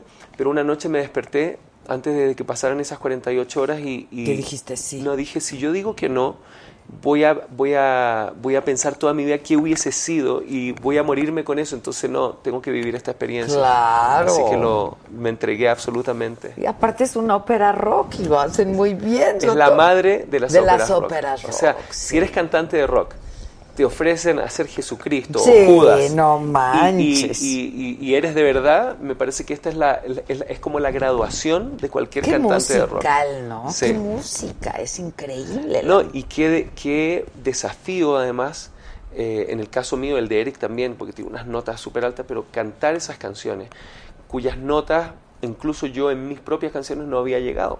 Nunca había explorado esas notas tan altas, con voz llena y tan bajas. Eh, al principio dije, wow, ¿cómo voy a hacer esto? Pero ya con, con eh, coach vocales, con la dirección y además con, con la integración del sentimiento en cada canción, pues la voz se coloca y bueno, me, me lle- me llevó hasta, hasta vivir una experiencia eh, espiritual y media religiosa. ¿Qué? Debo decirlo. Yo te iba a preguntar si eres un hombre de fe, que si practicas alguna religión. Pues no he sido muy religioso, aunque fui educado católicamente. Eh, siempre he creído en Dios, en Jesucristo, en su enseñanza, pero siempre con una crítica hacia la institución, más bien. Y bueno, cuando acepté hacer esto, como te conté anteriormente, me puse a, explorar, a estudiar mucho acerca del personaje. Y bueno, eh, hace un par de semanas atrás hicimos dos arenas Monterrey. Y esa mañana lamentablemente me quedé dormido con el aire acondicionado puesto y se me se- resecó todo y amanecí afónico. Afónico ante dos arenas Monterrey llenas. Entonces, inmediatamente llamé a, a mi gente, me llevaron a un otorrino, me puso una inyección de, de- de corta Co- duración, pero tratamiento shock, pero eso se demora por lo menos 10 horas en hacer efecto. Y yo estaba a tres horas de- de- del show. Entonces empezamos el primer acto con algunos gallitos que yo percibí que según la gente no lo escucharon, pero ya cuando llegaba el segundo acto, que viene la última cena, y Getsemaní, que es este gran desafío, eh, yo, no, yo sentía que no, que no iba a poderlo hacer. Entonces me puse a rezar con No. mucha fe, sí, como nunca, y dije, por favor, Dios mío, me tienes que asistir, piloteen esta voz, porque yo no puedo, eh, y yo, me conozco, sé perfectamente cuál es el límite cuando estoy así. Y, me lancé al ruedo y hicimos la última cena, eh, estaba un poco duro todavía, y cuando llega el momento de Getsemaní, empiezo a cantarla con más sentimiento que nunca y veo como, se, como que se, eh, experimenté una, una mejoría al 100% en esa canción, que era lo más difícil. Y yo te puedo decir, porque cualquiera podría decir hizo efecto la inyección, no. Ahí hizo efecto lo que me ayudó y yo sentí que había una presencia que estaba ahí conmigo y me llegó a, emocionar profundamente. Evidentemente me sirvió para, para, para todo lo que venía, que es muy dramático. eh, así que usé el sentimiento, pero sí, eh, era, era un mar de lágrimas hasta el final, pero en el fondo era un mar de lágrimas de alegría, porque fui tocado de alguna manera, yo sentí que fui tocado sutilmente por, por algo que, que está ahí y que muchos interpretamos en diferentes religiones, O pero sea, un, un ser superior. una, un- una, una fuerza superior. Una fuerza superior. ¡Wow! Sí. Y no se te puso la piel chinita Es que fue como un después, ¿o milagro porque porque incluso en el segundo en la segunda función ya volví a tener la voz un poco así, o sea que no fue una mejoría en esa canción. ¡Wow! O sea, fue no, no. fue maravilloso y después en la segunda canción la, la piloteé yo, pero pero fue muy lindo vivirlo y experimentarlo y nadie me lo puede cualquiera podría decir esto es lo que le pasó. No, yo me mejoré en esa canción porque lo pedí y lo pedí con mucha fe y cuando uno pide con fe alguien te escucha y te ayuda. Sí, mucho fervor, pues sí. Lali Rivero dice, qué guapo eres, Beto, amo tu barba. Besos. Muchas gracias. Sí, es muy guapo este La muchacho. tuve un poco más larga en un momento dado, pero me gusta así un poqui- un poquito más corta. Oye, a ver, cántanos esa, pues, Getsemaní. Hoy no me estás pidiendo, no, algo. no me estás pidiendo nada. No, Bueno, la pues canción- es que yo ya me quedé con la duda. La canción es, no, no la tengo en guitarra esa canción, pero dice, yo quisiera decir que si fuera por mí, no probaba este cáliz de veneno, siento miedo, he cambiado, ya no sé si he de seguir con mi destino. Y ese es el momento de duda de Jesucristo. Y es muy lindo porque en algún momento en la canción, porque le dice, pero ¿por qué? Si tú eres mi padre, yo soy tu hijo, ¿por qué me vas, me vas a hacer pasar por todo este esta, esta mortificación? Calvario, sí, es un ¿Por calvario. qué? Si soy tu hijo. Y aparte él, eh, y eso ya es como en mi subtexto, tiene poderes que podría ser, ser como, como, como un X-Men, así que empuja a los demás, ¿entiendes? Y lo, y, lo, y lo saca. Pero él entiende que en algún momento dado que es la voluntad de Dios, entonces a un momento dado dice, eh, después de tratar tres años, es inútil y me aterra dejar atrás lo que empecé. Y en ese momento le cae el 20 y dice, tú lo empezaste, yo no lo hice, y ahí se entrega y abre su- su- sus manos y se entrega la voluntad de Dios de una manera súper emocionante. Entonces es lindo como el director en ese momento me explicó algo que yo no sabía, que era que en ese momento le cae el 20 a Jesucristo y se entrega a lo que sea que, que le vaya a suceder. Es muy lindo, la canción está muy bien escrita, es maravillosa la composición y cómo funciona la música con la letra. Ahí hicieron equipo muy bien Andrew Lloyd Webber y Tim Rice. Sí, qué bárbaros, son Sí. unos genios. Y bueno, y hay que, Genios, y hay que genios, también echarle genios. porras a Julisa, que, Que hizo la adap- hizo sí, la claro. adaptación en español y que está muy bien hecha, muy respetuosa eh, a, la, a la versión original, pero, pero definitivamente muy, muy, Ahora, muy bien. actualizaron, ¿no? Porque de lo que hizo Julisa, Sí, ahora... pues, Hay referencias, por ejemplo, en Superstar, que es la canción que canta Judas al final, hay referencias a Internet. Porque Mm, estamos ah, hablando de- de un, de un Jesucristo en una época actual, moderna, donde hay graves problemas con la naturaleza, calentamiento global. Sucedió un- una destrucción masiva donde murió mucha gente y esta gente que sobrevive, por alguna razón, es de alguna forma la gente elegida y el elenco de, de- esta obra. Eh, y ahí surge este influencer que es Jesucristo y que de alguna manera les trae en un momento de mucha desesperación y de mucho dolor esperanza y amor. Sí, sí, sí, qué cosa. La verdad es que es una maravilla. Pero entonces sí, sí lo adaptaron a la época un Está poco. adaptado, está adaptado, sí. Pero es la misma eh, obra y las canciones son básicamente las, Las mismas. mismas, pues sí. Musicalmente es exactamente la misma obra. ¿Cuánto, ¿Hace cuánto la pusieron en Broadway? ¿Qué?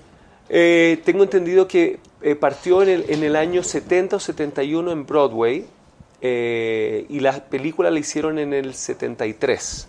O sea que... Primero eh, fue- Sí, y fue con Ted Neely, que es el, el- el actor original de la obra de Broadway, y, y después lo, lo terminaron eligiendo a él y al actor que hace de Judas, porque lo hacían muy bien. Eh, pero ahí hay unas historias muy buenas, porque como, como cuando me preparé vi muchos documentales y hay uno eh, en la película original que interpretaba a Pedro y que después se convirtió en un actor porno.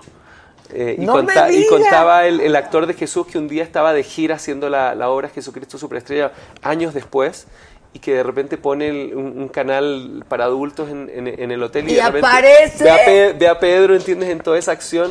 Entonces dije, dijo, wow, ok. Está increíble esa cambió, historia. cambió su rubro. Cambió, cambió, claro. Claro, le tiene que, haber, tiene que haber pagado más, seguramente. Pues sí, claro, pero está buenísima Sí. esa historia. Así es. Y, y bueno, también me puse a, a- a- explorar un poco qué había pasado con todos los actores que, que han interpretado a Jesucristo y me encontré con unas, unas entrevistas y unas anécdotas muy interesantes de eh, Jim Caviezel, que hizo la, la- la de Mel, la, eh, la de Mel Gibson, iba a decir Mel Brooks, Ah. nada que ver.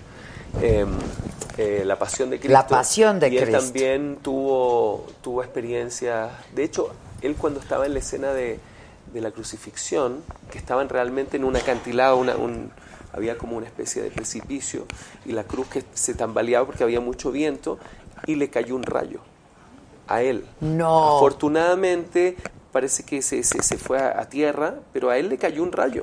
Y, y dicen las personas de la producción que tenía como un halo de luz alrededor de él en algún momento dado, seguramente producto de, Del rayo, del claro, rayo que le cayó, pero sí, le cayó un... Pues es una descarga eléctrica, pues sí. Sí, por suerte pasó, él fue nada más un conducto, pero no, no, no, no terminó en él porque si no se hubiese Sí, muerto. claro. Pero, pero él, él sintió todo lo que le pasó, sintió que era como un- una señal y que, y, y bueno, y lo tocó sutil y profundamente el, el hacer el personaje. Pero tú estás feliz de yo estarlo feliz. haciendo, la verdad Ha sido es que- mucho trabajo, he descansado muy poco porque aparte he estado complementando el musical con mi promoción, entonces no he tenido realmente muchos días libres, pero no es una queja. Yo me siento privilegiado de poder hacer esto y, y que dure lo que dure, estoy feliz y, y lo voy a contar toda mi vida, aunque sea la última vez que actúo en mi vida. No, seguramente no, seguramente Sí, no. Si vuelvo a hacer, hacer algo en teatro musical o, o en cine o lo que sea, sí procuraré hacer algo diferente también porque... Para no eh, clavarte Sí, ahí, claro. Y, y creo que el proceso de la actuación es, es maravilloso, me encanta poderte entregar generosamente a, a- a otra, a otro personaje y, y hacerlo con Te verdad. desdoblas, ¿no? Sí, Sí. claro. claro. Hacerlo con verdad es, es lo que más cuesta cuando uno se prepara, pero el teatro al mismo tiempo tiene esta cosa linda de que como uno lo hace tan seguido, eh, uno está constantemente experimentando algunas algunos matices y, y siempre está creciendo, siempre está en el proceso. No así, por ejemplo, cuando, cuando se, hacen, se hace televisión, telenovelas, que todo tiene que ser muchas escenas al día, entonces te quedas con lo que hiciste Claro, en ese momento. ya sea, claro, Claro. claro. Entonces, bueno, ahí es el trabajo de cada uno de, de prepararse. Y muy en el caso tuyo, yo creo que este va a ser un, un, un person- digo, a ver, es el personaje, pero además, pues es ya como pues, tu, primera ópera rock, etcétera, es, entrañable ya, ¿no? Absolutamente entrañable. O sea, ah, para mí, como te dije, es un, un privilegio. De alguna manera muy personal, siento que no es casualidad. Eh, y sí, siento que llegó en el momento justo para mí. Y, y aparte la relación que se creó con todo el mundo. Y aparte yo como, de alguna forma, como cabeza de compañía, tenía que, que traer de alguna forma una energía también relacionada claro. con el personaje. No, Entonces, pero a mí me dijeron que traen una energía, o sea, que Sí. se siente, ¿sabes? O sea, Sí, sí la que hay. muy cañón, o sea, que La gente se va que están en emocionada. el estadio ahí. La gente se va absolutamente emocionada y conmovida. Yo escucho de repente cuando, sobre todo en la, en la escena de la crucifixión, cómo, cómo la gente solloza, con- eh, cómo llora, cómo le, le llegan las emociones. No sé si tú eres así de sensible. Yo sí, yo- yo- Ah, entonces va, vas a... Pero vívela, ¿eh? vívela porque es muy lindo. Sobre todo de- después cuando ya nos ves a todos salir y ves que puedo estar abrazado de Caifás, ¿me Sí, de Judas, ya- ya ahí, claro. ahí- ahí te das cuenta de que, ok, está todo bien. Todo está bien. Y aparte termina, porque es tan dramático el final y, y- y sombrío de alguna manera, que cuando ya salen todos, la música levanta el espíritu de vuelta y la gente ya se va en un espíritu Bien, más, o sea, positivo, más pero, arriba, pero con sus claro. lagrimitas secas. Fíjate, Sí. qué bonito. La verdad que algo pueda conmoverte así No, todavía. es lo mejor, es lo Solo mejor. el arte, ¿estás de acuerdo? Sí, pero también considero que el arte eh, es artífice a veces de los cambios, incluso políticos y sociales. Eh, en Chile, por ejemplo, hace unos años atrás, eh, cuando salió la, la, la- la película de La Mujer Perfecta, que era este, este- este- la historia de este transexual, que de hecho la, la- la actriz es, es- es transgénero, eh, y ganó el Oscar como mejor película extranjera. Esa película abrió un debate muy interesante en Chile acerca de la aceptación también de, la- de las personas que son trans y, y- y de, y de esta comunidad. Y, recién ahora eh, salió un proyecto de ley que va a entrar eh, en efecto el 21 de diciembre de este año, donde eh, hay una inclusión para todas estas personas en- desde la escuela primaria, secundaria, cosa que antes había, había muchos problemas con eso, porque por ejemplo, ¿en qué baño va un, una- un- un chico transexual que, que se siente ajá, mujer? ajá. Va al baño de mujer, de hombre, entonces ahora ya está, hay, hay leyes, hay reglamentos y me parece que eso es un avance. Y eso vino a través de la mano del arte. Entonces me parece que a veces un, un suceso musical, una, una buena película, una buena obra de teatro, un buen libro, puede traer eh, conversaciones, discusiones importantes para, Debate, para crecer. claro, para sin crecer. duda, Creo que sin Es fundamental hacerlo. ¿Qué nos vas a cantar o qué? Lo que tú quieras. A ver.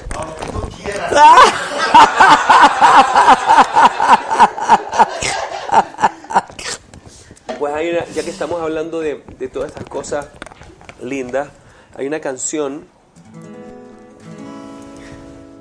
una canción que, que hicimos con la ley en el, en- el Unplugged, que se llama Intenta Amar.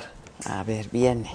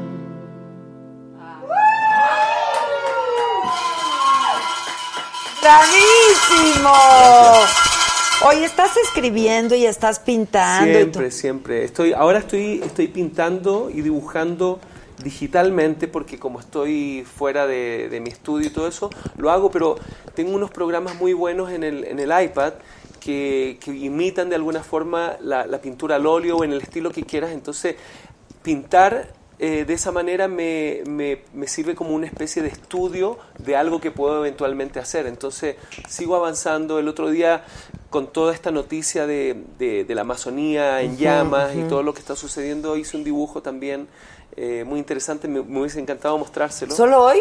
No, lo hice, Ah. lo hice, lo hice hace unos días atrás que muestra básicamente una figura femenina extraña, eh, un poco abstracta, que representa a la madre naturaleza escapándose por un camino eh, curveado eh, y atrás en el fondo, en el horizonte, vemos llamas, eh, casas quemándose y vemos también como en el horizonte como montañas un perfil de un hombre mirando hacia arriba y de arriba de forma invertida un perfil de hombre mirándolo de la- eh, hacia abajo que es como Dios básicamente mirándolo con una con una cara de que entiendes yo te di todo esto y ¿Qué mira lo que estás estás haciendo. haciendo? claro porque porque eso eso yo creo que ahí hay un plan con maña ahí lamentablemente. Sabemos que eh, el presidente de Brasil eh, tiene todo un plan de, de forestar para, para crear eh, pastizales, para alimentar al- a la industria de la carne y todo eso, que es una industria muy contaminante para el mundo. Si ojalá el mundo entendiera lo que estamos haciéndole,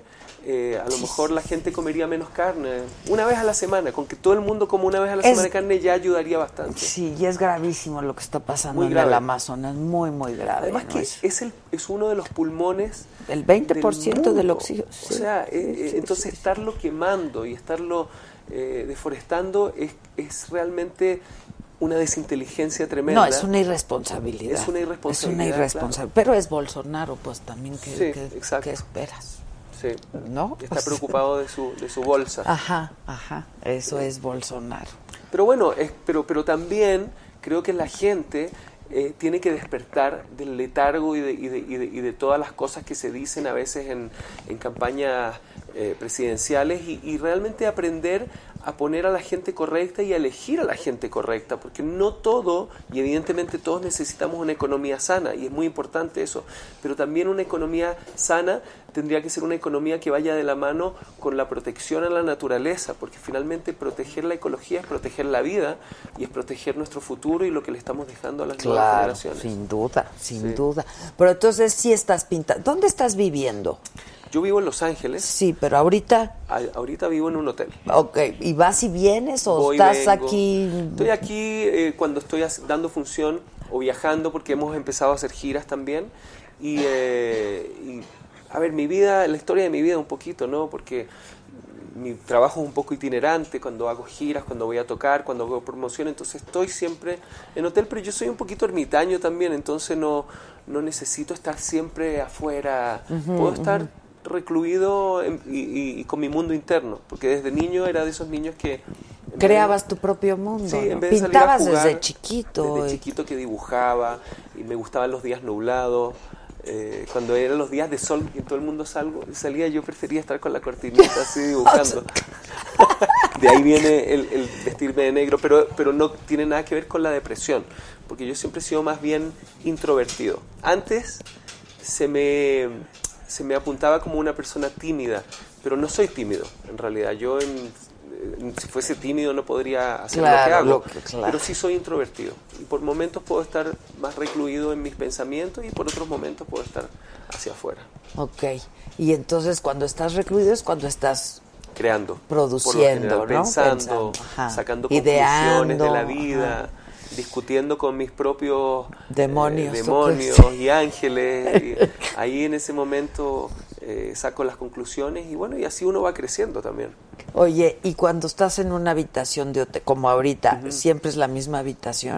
Trato de pedir siempre la misma. Pues sí, todo. porque ¿sabes qué? Claro. Es tu casa. Lo que pasa es que a veces me toca en un piso distinto, pero cuando llegué la última vez me dieron una que miraba hacia unos edificios y dije, no, por favor, hacia el bosque de Chapultepec, porque esa es el- el- la vista que yo, Sí, que yo necesito tener en la mañana cuando, cuando abro la cortina. Es que cuando digo corres, tres veces, hoy es un gran día, que eso es algo que me enseñó mi padre.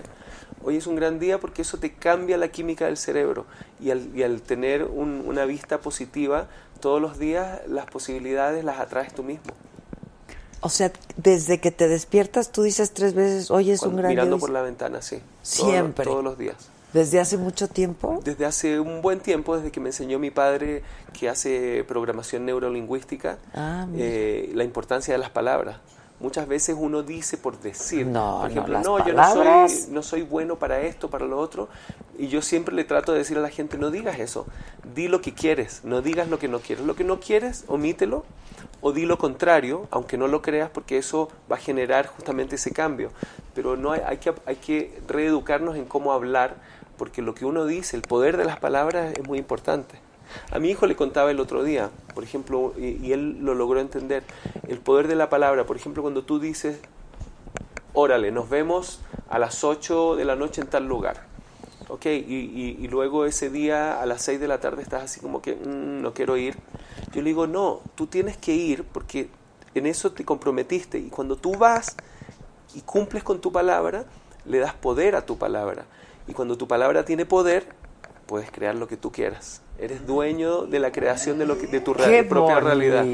¿Qué edad tiene tu hijo? Él tiene 26 y está, va a cumplir a fin de año 27. ¿Y canta? Es músico, es productor musical y, y es una persona muy sensible y habla igual que yo. ¿Y han trabajado juntos? Hemos trabajado, él me acompañó eh, en una gira pasada, eh, tocando teclados y haciendo armonías y encargándose de todas las secuencias. Sí, es muy lindo trabajar, pero en algún momento dado él me dijo, papá, me encanta tocar contigo, Pero gan- y- gano dinero, pero yo tengo que tomar mi camino, porque si no voy a ser siempre como el músico que te acompaña y no voy a poder hacer lo mío. Y encontré bien valiente de su parte, así que lo respeto mucho. Y le está yendo. Sí. Digo, es bien difícil. Pero... Bueno, es, es un, él eligió un camino difícil, que no es el, el- el camino que puede lograr todo el mundo, pero él es muy apasionado con el arte, con la música. Ahora está considerando la actuación, así que Eh, ¿Quién sabe qué es lo que ¿Él pasa dónde está él? viviendo? En Los Ángeles. En Los Ángeles también. Sí, pero estuvo conmigo ahora hace poco. Eh, vino a ver la obra por primera vez y se emocionó. ¿Qué dijo? ¿Qué dijo? Estaba emocionado. Porque él me, él- a ver, él me conoce y, y yo nunca me he escondido de mis hijos cuando estoy triste y, y derramo lágrimas con ellos, ¿no? Y, y él me vio, me vio en, en- en escena eh, llorar como, como Jesucristo y se emocionó mucho porque era como ver a su papá sufrir de verdad, solo que en circunstancias un poco más extremas. Sí, sí, claro. pero, pero le encantó y, y me dijo, papá, o sea, sí, siem- yo siempre te he respetado, pero ahora el, el respeto subió. Ay, qué bonito. Porque es lindo, estás haciendo algo por primera vez y mira cómo lo estás haciendo. Así que recibir un cumplido de tu hijo, Sí. que siempre ha sido bastante crítico conmigo. Los hijos son bien críticos. Sí. eh. Sí. Bien críticos son los hijos. No sé lo que le habría dicho Alejandra a, a Enrique, pero me imagino también que, que cuando, cuando fue a, a verlo al teatro también estaba súper emocionada y contenta. Pues sí, claro, claro. Uno, uno ver a su padre, ¿entiendes? Haciendo un rol interesante. Sí, claro, debe Muy ser muy, muy, Sí. muy, muy emocionante. Y los hijos son muy críticos, ¿eh? Lo son, pero, pero está bien. Está bien No, porque está bien, los hijos nos terminan educando a nosotros porque nadie aprende a ser padre. Entonces cuando Ellos ya nos enseñan, son claro. adultos y nos comienzan a, a sacar en cara cosas de cuan- que hacíamos cuando ellos eran más niños y que de alguna manera los marcaron a ellos o los traumaron, entonces comienzas a aprender a verte y a través de su crítica eh, seguir creciendo de alguna manera. Sin duda. Porque uno siempre va cambiando. La gente piensa que ya tengo 30 años, ya soy adulto. No, no, no, no. Lo que Esto pasa es- que- tiene mucho movimiento. Es muy dinámico. Es muy dinámico. Es como el matrimonio, por ejemplo. Ya me voy a casar porque quiero estar contigo toda la vida. Es un lindo deseo y una linda intención. Mientras dura. no, pues sí. Dura lo que dura. Dura lo que dura. lo que dura. Tú Eh, te has casado una vez Sí, una vez. y te y, y te vas a volver, o sea, estás emparejado Eh, Salgo. con un, con un alguien o salgo, con- salgo, sí, sí, o sea, estoy... O con estoy- varios estoy- alguienes. No, no, no, lo que pasa es que uno, lo, eso lo hace u- una persona a la vez, evidentemente, eh, pero eh, pensar en casarme, no. Está difícil. O sea, si tú me preguntas ahora, ¿te quieres volver a casar? Yo digo no, porque no, no es algo que está en mis planes, pero quién sabe cómo Sí, esté mi pues sí, mente quién ¿entiendes? en unos sabe, años más. claro. Ahora, lo que sí te digo, ya a mi edad, ser padre me saldrían nietos, no saldría... Pero no creas, pasa. No, no, sí, de que, pa- de que pasa, pasa, pero imagínate... eh, ¿Te da flojera? no, no sé si me da flojera, o sea, yo quiero seguir haciendo lo que hago, pero y, y siento que estoy más preparado para malcriar nietos que para criar sí, niños. claro. Porque finalmente Por algo la vida tiene este proceso. Exacto. La verdad. Porque la lo otro es, pero, pero yo encuentro absolutamente valoroso y, y admiro eh, a, a Leo, por ejemplo, que se volvió a casar y que tiene Sí, eh, y está un, un feliz hijo chiquitito que es maravilloso, precioso, y él es- está contento con eso. Entonces cuando uno está bien, en- lo en que ese te haga plan, feliz, claro. Maravilloso. Claro. A ver, dice Alice HN, pregunta para Beto, escuchándolo es muy consciente y espiritual. ¿Qué opina de la música y videos demasiado sexuales y misóginos para esta juventud? A ¿Eh? ver, El perreo intenso, que sí, el pues yo perreo creo. intenso. A ver, no es el estilo de música que yo escucho mucho. Entiendo que es un estilo generacional, que es ahora. Y ahora la, la tendencia es ser mucho más explícito, como que se ha ido diluyendo y perdiendo la poesía, las metáforas. Pero, pero habemos todavía artistas que, que- que creemos en eso y un público también que quiere escuchar eso. Eh, no quiero agarrar una bandera en contra de un estilo musical porque eso es ca- casi como ir en contra de la corriente. No, me parece que tienen derecho a existir y la gente en el tiempo verá si, si le da el lugar en la historia que merece o no. No soy yo el que tiene que ser juez de eso, ni tampoco quiero juzgar a, a ningún estilo musical. Me parece que el estilo musical eh, que, que tiene esas letras es un ritmo absolutamente hipnotizante, entonces entiendo por qué lleva a ese tipo de letras, porque, eh, ¿entiendes? Es como, es como una cosa que se repite, se repite y- y, está bueno para bailar. A ver, Sí, yo para he- bailar está En muy más de una fiesta, ¿entiendes? Habré, he, he bailado y, he hecho mis movimientos de perreo y todo eso, pero... Pero, Pero no- lo tuyo, lo tuyo es el rock, Sí, lo mío- a mí me gusta el rock y creo que el, el rock tiene mucho que aprender, eso sí, de eh, el, eh, el- el estilo urbano, que hay algo muy sabio de ellos, que es cómo ellos se han unido y como género han sabido sobrevivir. El género en sí tiene como una inteligencia que siempre hace que el artista que está más de moda jale a los que vienen de abajo, a los nuevos. Y esos cuando se convierten en, en grandes estrellas,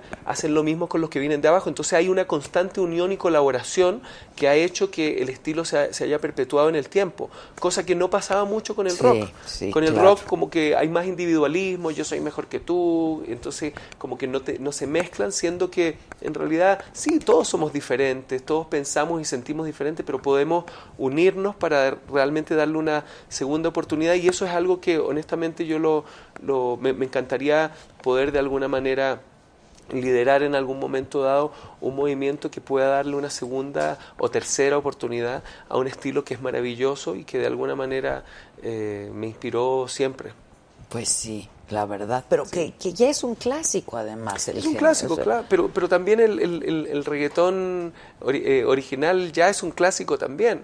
O sea, todos los estilos que pegaron fuerte es un clásico. Y a ver, no nos olvidemos que cuando nació el rock, fue realmente la fusión entre la música blanca, media country, con, el, con la música eh, rhythm and blues de los, de- los sí, negros sí. y que tenían además mucha, eh, de alguna manera, sugerencia, eh, subjetividad sexual. O sea, Elvis Presley... Bueno, sacudía conciencias, ¿no? Yo sacudía siempre digo y, que... y los moralistas decían, No. no, eh, tienen a que cada censurar a golpe ese de hombre. cadera, pues sacudía conciencias. Y era claro. absolutamente mal visto y esto es muy sexual y no sé qué. Y, y lo mejor que le pudieron hacer al rock en esa época y a Elvis fue tratar de censurarlo porque eso es lo que lo hizo más grande. Entonces yo siempre le digo a la gente que lo que critica el reggaetón no lo hagan, no lo hagan. Si realmente no les gusta el estilo, Pues nada más no, lo oyes y ya. No y ¿no? ya, ¿entiendes? Hay Pero está bueno el ritmo, está bueno para bailar. Está muy bueno para bueno. bailar. Dice Felisa Córdoba, una velita hoy por el señor Suárez es su operación.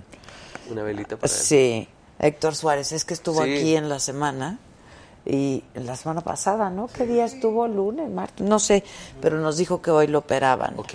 Este, Pues yo hablé hace un rato, Le sí, mandamos le- las seguro le irá muy bien. Yo hablé hace un rato y ya lo habían bajado y entonces yo les informo, voy a estar pendiente y les informo. Oye, ¿y ¿sigues contribuyendo? ¿Es tu fundación o A Padres participa- contra el Cáncer. Ajá, Padres sí, contra participo. el Cáncer. Sigo siendo un portavoz. Yo soy como el portavoz del mundo latino de Padres contra el Cáncer junto a Eva Longoria, que Ah, representa más el mundo anglo. Y, eh, y se hace una gala todos los años en Estados Unidos y generamos, eh, eh, eh, digamos, recursos para poder ayudar a todas estas familias que eh, muchas de ellas son personas que no tienen recursos, muchas, muchos de ellos también ha- han sido familias que llevan años viviendo en Estados Unidos de manera eh, no regulada y que no tienen los recursos para poder eh, atender a sus hijos que tienen que sufren de esta terrible enfermedad y que. Le puede venir a cualquier persona en cualquier momento. Entonces, al tener esa conciencia, eh, de alguna manera aportas con, con tu tiempo y, y yo me siento muy privilegiado también de poderlo hacer. Descubrí a, a través del tiempo que cuando uno ayuda sin esperar nada a cambio, eh, te, te- como que acumulas puntos para tener paz interna y felicidad. Y es muy lindo.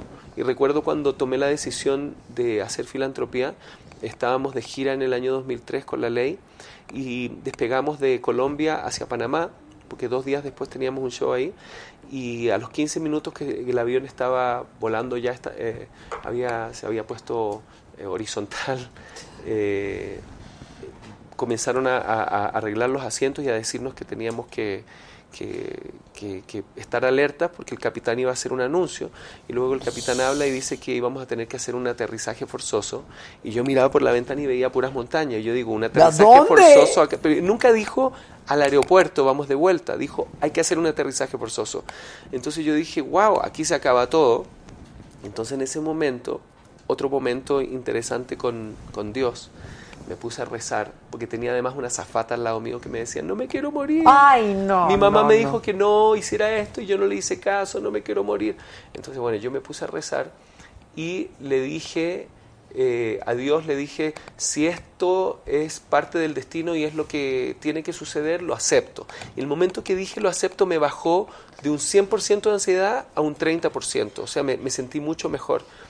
Y luego le dije, pero si aceptas alguna sugerencia, que, no, que claro. no pase nada y te prometo que voy a dedicar, eh, ¿entiendes?, la influencia que yo pueda tener para ayudar a, a la gente que más lo necesita. Y bueno, nos prepararon para el aterrizaje forzoso y el avión aterrizó perfectamente normal en Bogotá. Me largué, hice un, un- como que toda la tensión que tenía la, la- la solté en lágrimas, en un llanto de cinco segundos y, y después de eso me comprometí y empecé a hacerlo, pero lo empecé a hacer de corazón. Y la verdad es que eh, de haber sabido lo que iba a sentir al hacerlo y al ayudar, lo hubiese hecho mucho Desde tiempo antes, sí. claro, claro. Sí. Es que Es ayudar a otros, a quien más feliz le hace Sí. también es a uno, ¿no? Es a uno, es un regalo para uno, sí. de verdad. Oye, ¿y qué, qué había pasado en el avión? Perdón, que- parece que había el, el tren delantero no había cerrado completamente, entonces cuando ya agarran velocidad alta, eso te puede desviar el avión y todo eso, Ah. y- y- y lo habían tratado de sacar y volver a meter y no podían. Entonces hicieron la maniobra de volver, de instruir a todo el mundo. Yo le decía a la zafata, no te vas a morir hoy, porque yo tenía una sensación de que no iba a suceder nada. Y eh, parece que antes de aterrizar, con una maniobra eh, manual, lo lograron sacar, entonces pudo aterrizar el avión. Pero el avión me, me contaron después de que estaba, los aviones están diseñados para poder aterrizar sin ese tren delantero, Ah, sacando chispas, pero más o menos establecido. Así que al final no y sucedió. estaban los bomberos, o sea, todo el numerito. había, había, había gente esperándonos ahí, pero al final no, no fue necesario Ay, qué bueno. poner nada. Qué bueno. Sí, porque lo que pasa es que uno ve la posibilidad de, una- de- de un, Ay, sí, es- de un no accidente de avión y es tan difícil incluso sobrevivir porque están Sí, los motores. no, igual claro. se veía que estaban tirando, botando la gasolina. Porque si llegan a, a estrellarse. Para que no se incendie, no Claro, se prenda, se claro, claro. Pero, pero bueno, estábamos en las manos de, eh, del piloto y en las manos de Dios. Y, y uno, cuando está en una situación como esa, lo único que puede hacer es, es tratar de pensar en los familiares, eh, tratar de pensar en, en Dios y, y bueno, y aceptar también. Porque al final de cuentas, todos nos vamos a ir en algún momento, no sabemos cómo ni cuándo. Entonces, por eso, todas las mañanas al despertar hay que decir, hoy es un gran día, porque es un gran día si despertamos. Pues sí, ya desde que despiertas Sí. es un gran día. Así ¿Cómo es. llevas la edad? Digo, eres bien. un hombre joven, pero ahora que hablabas de, de, de, pues de la vida, ¿no? Que además La está siempre en movimiento y La llevo bien. Yo, yo me siento eh, físicamente mejor que cuando tenía 30 años. Porque me alimento mejor, voy al gimnasio.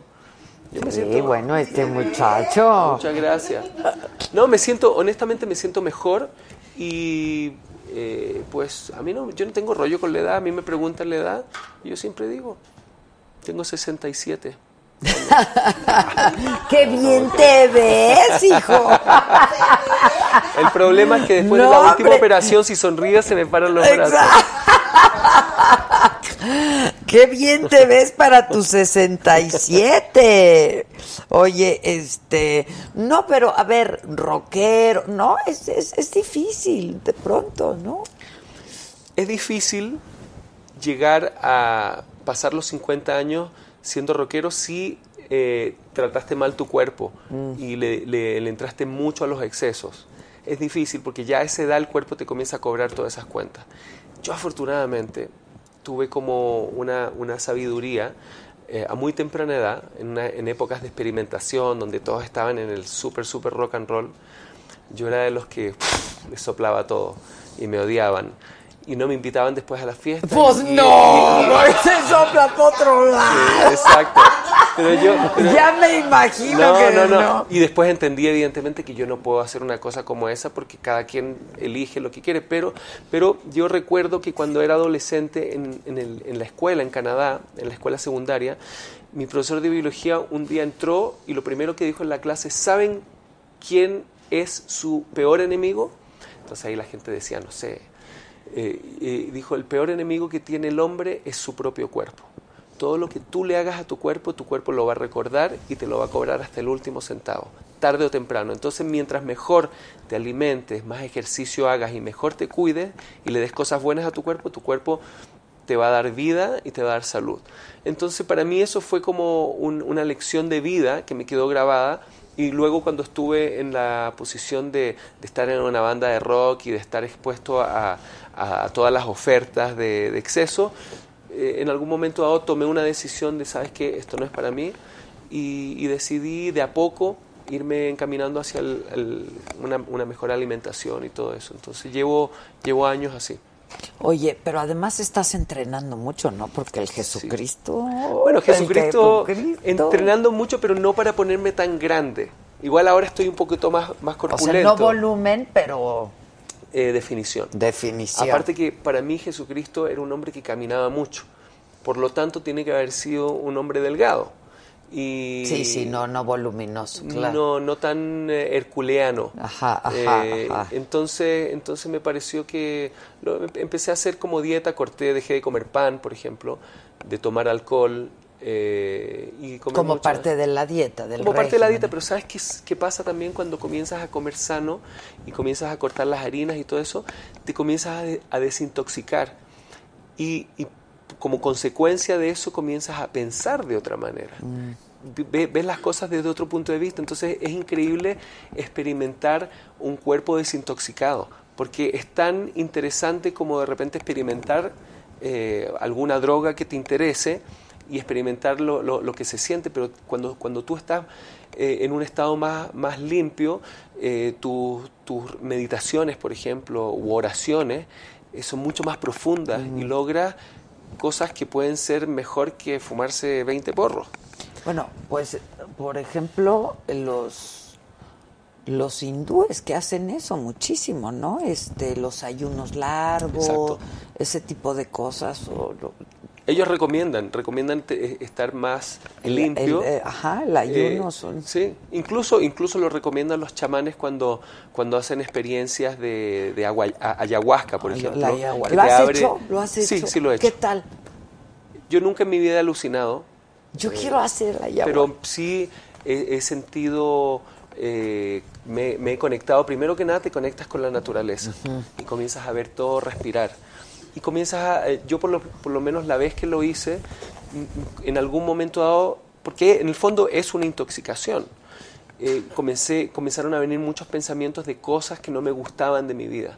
Y venían y venían y cada vez me hacían sentir peor hasta que en algún momento dado tuve que, tuve que regurgitar.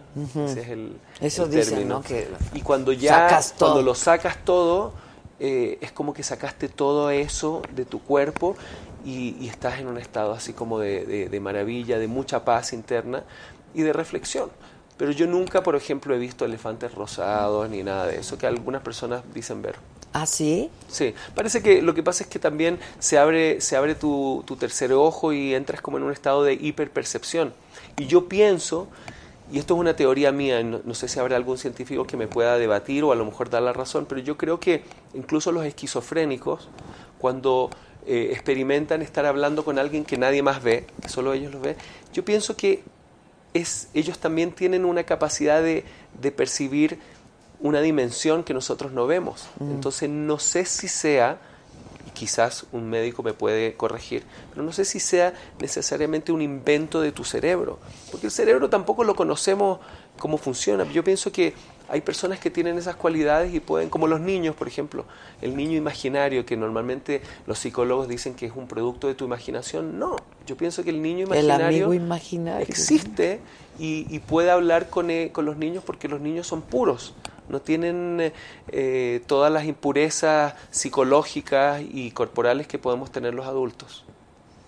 No están tan contaminados. Correcto. Cla- Claro. Eso es. Sí, porque nosotros Claro. después de tanta vida, tanta experiencia, tan- te vas contaminando. uno se va pues, contaminando y va perdiendo como esa, esa inocencia que Claro. es tan linda. La ingenuidad, Sí. y claro, claro. Oye, ¿que estás haciendo un proyecto, un, un libro, Porsche o algo así? ¿No?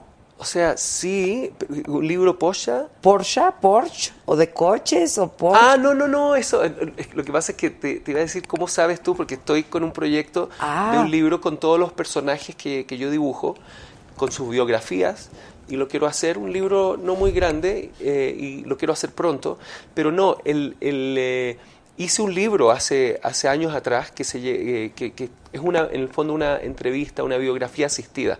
Fue un amigo periodista que comenzó a hablar conmigo a través de mis dibujos y le conté un poco la historia de mi vida desde que era Ah, niño hasta que... hasta Pero el- ese libro yo, lo tengo, claro, sí. ese tiene mucho tiempo. Tiene tiempo. Eh, también dibujé, dijiste un Porsche, dibujé eh, un, un- un Algo Porsche de Carrera GT de un Ah. amigo, pero eso fue hace ya casi 10 años atrás.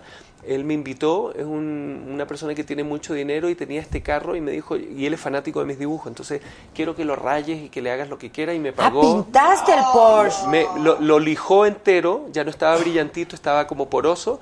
Y yo lo único que le pedí fue una caja llena de Sharpies, bueno, plumones. Ajá, ajá, ajá. Y, y me fui 10 días a casa de campo, República Dominicana, y todos los días, ¿entiendes? A veces hay, hay días que solamente lo miraba, porque lo que me costó fue empezar. Sí, Pero luego, sí, pues, ¿qué le porque al Porsche? Además aquí no podía borrar, era, era directamente con el plumón. Entonces empecé a dibujar unas figuras que yo hago que, que- son como repetitivas, que representan almas. Y lo llené de eso y quedó una cosa maravillosa. Porque ¿Tienes quedó como un medio fotos? tono.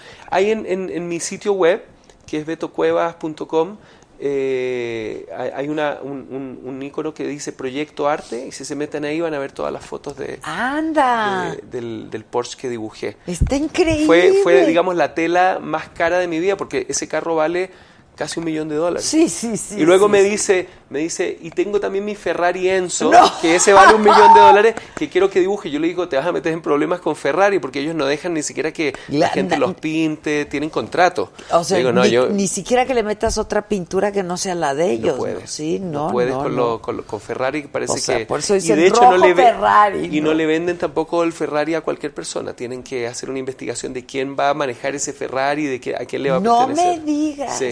¿Tú Por eso yo decía, yo no quiero que me demande Ferrari Sí, bajo ningún claro. motivo por ¿Qué haberlo coche rayado. manejas? Yo tengo un Mercedes, pero no soy una persona de, co- de- muy de No- coche. no te- A mí, o sea, que, sea un carro cómodo, pero no, no, no le...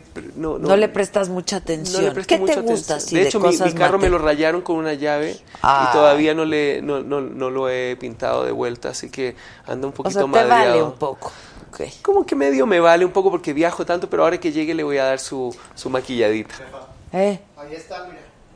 ahí está. Ahí está, perfecto, ahí está, ese es. ¿Ves? Y, y después, y todo lo hice a mano alzada, y, y- y en las puertas yo decía, ¿quién es el generador de, estas, de, de- de- de este vómito de almas y todo eso? Entonces puse estas caras, uno en cada puerta. Ajá, ajá. Y además estas como manchas de aceite, ¿entiendes? Un- es un carro con un diseño tan lindo que me pareció bonito poderlo intervenir de esa manera. Y bueno, y la locura también del dueño, que, Sí, sí, sí, que- sí. que después que, que me lo pasó, pues eh, lo, lo vol- le volvió a poner el, el barniz encima y, y lo tiene como un carro de colección y tiene algo realmente que es una pieza única, porque no Claro, existe otro carro en el mundo no, como ese. Con ese, como Sí. ese no. Sí. Y ahí lo sí es una pieza de colección, por supuesto. Así es. Oye, este, ¿nos cantas algo más? Pues, Sí. ¿recuerdas la canción que la que te dije que hice con la Josa? Sí, Que claro. se llama aquí. Pero me quiero tomar un traguito.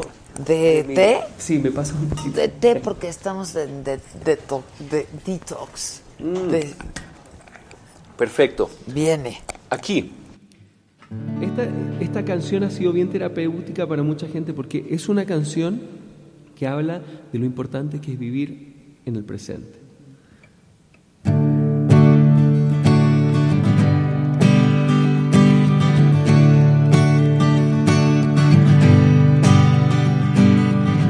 Está acercándose hacia el encuentro con la frontera. Cambió una decisión, la puerta abierta de una nueva era. El mundo que gira al revés, pretende sumergirme en él, ahogando mis ideas. Soledad de la ciudad nos aíslan de todo. Por eso comencé a escarbar para encontrar los mil y un tesoros. El mundo que gira al revés, pretende que me encienda en él, quemando mis ideas.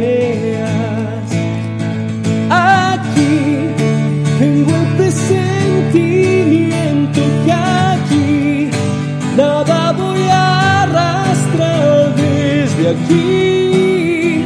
Solo voy a vivir mi hoy ahora. Sha-da-da-da-da. Sha-da-da-da-da. Aquí con Adela Micha. ¡Ay, bravo! ¡Bravo! Oye, esta es la canción que el Papa Francisco Citó.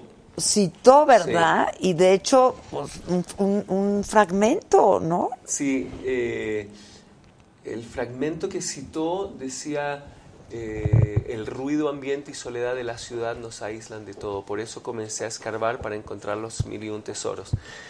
No sé por qué la citó, eh, pero seguramente tenía algo que ver con el discurso que le estaba dando a los jóvenes. Y, y luego me llaman de todos lados para decirme, ¿qué opinas que el Papa, que recientemente visitó Chile, citó tu canción? Yo dije, wow, no tenía idea, pero... Qué emoción, Qué emoción, la verdad, qué bueno. claro. O sea, es, el representante, digamos, de, de, de Dios eh, o, o- o de la religión católica en el mundo y, y definitivamente es, un- es una persona importante. Lamentablemente para él y para la institución creo que la influencia de la iglesia ha, ha bajado un poco con todas las cosas que hemos visto y todo eso y, y quisiera yo que hubiesen algunas reformas en la iglesia. Eh, no quiero ser polémico y soy muy respetuoso de todas las religiones, pero a mí me parece que los sacerdotes podrían a lo mejor tener sus esposas, sus parejas, sea de la sexualidad que sean, porque si no vamos a seguir viendo estos eh, abusos eh, que, que todavía se, se esconden de alguna manera, porque bueno, eh, finalmente son seres humanos, son hombres y, y que tienen necesidades también. Y apetitos, ¿no? Y- Si quieres decir apetitos. Por o supuesto. Deseos, Claro, y no, y, no, y no tiene por qué ser satanizado eso. Entonces, creo, a mí me gustaría, antes de irme de este mundo, ver alguna reforma como esa, porque creo que lo necesita la iglesia justamente para pasar al otro paso. Pero también entiendo, entiendo que, bueno, eh, hay muchos intereses y, y quizás eh, al- algún teólogo eh, experimentado me pudiese explicar por qué no en es otras algo religiones, los, ¿no? Los Bueno, los rabinos, los rabinos, por ejemplo, se pueden se casan, se tienen pueden casar, hijos, sí, exacto. claro,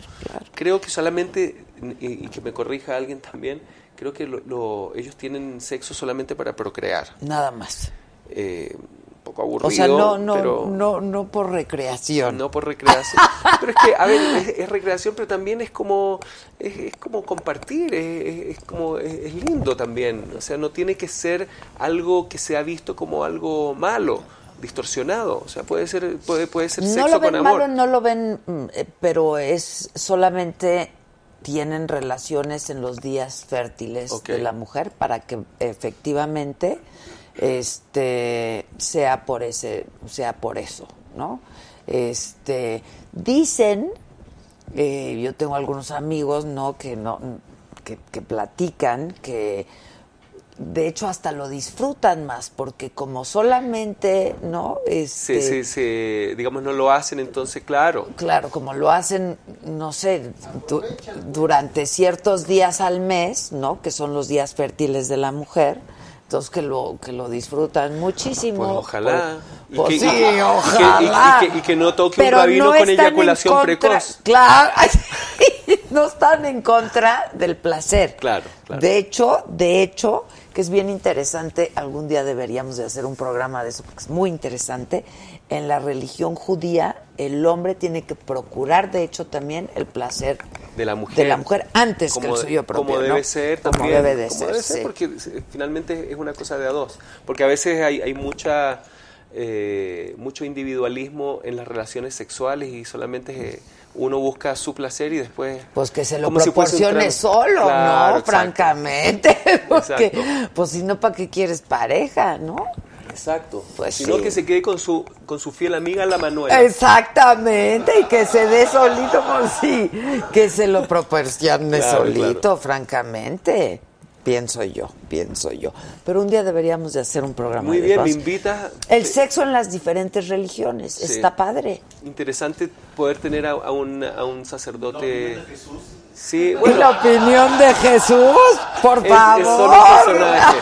No, no podría, no podría tener esa pretensión de hablar como Jesús, pero bueno, seguramente Jesús tenía una opinión al respecto. ¿Quién sabe? Bueno, pues se enamoró. Ya está el Papa ocupa sus palabras. mira. Claro.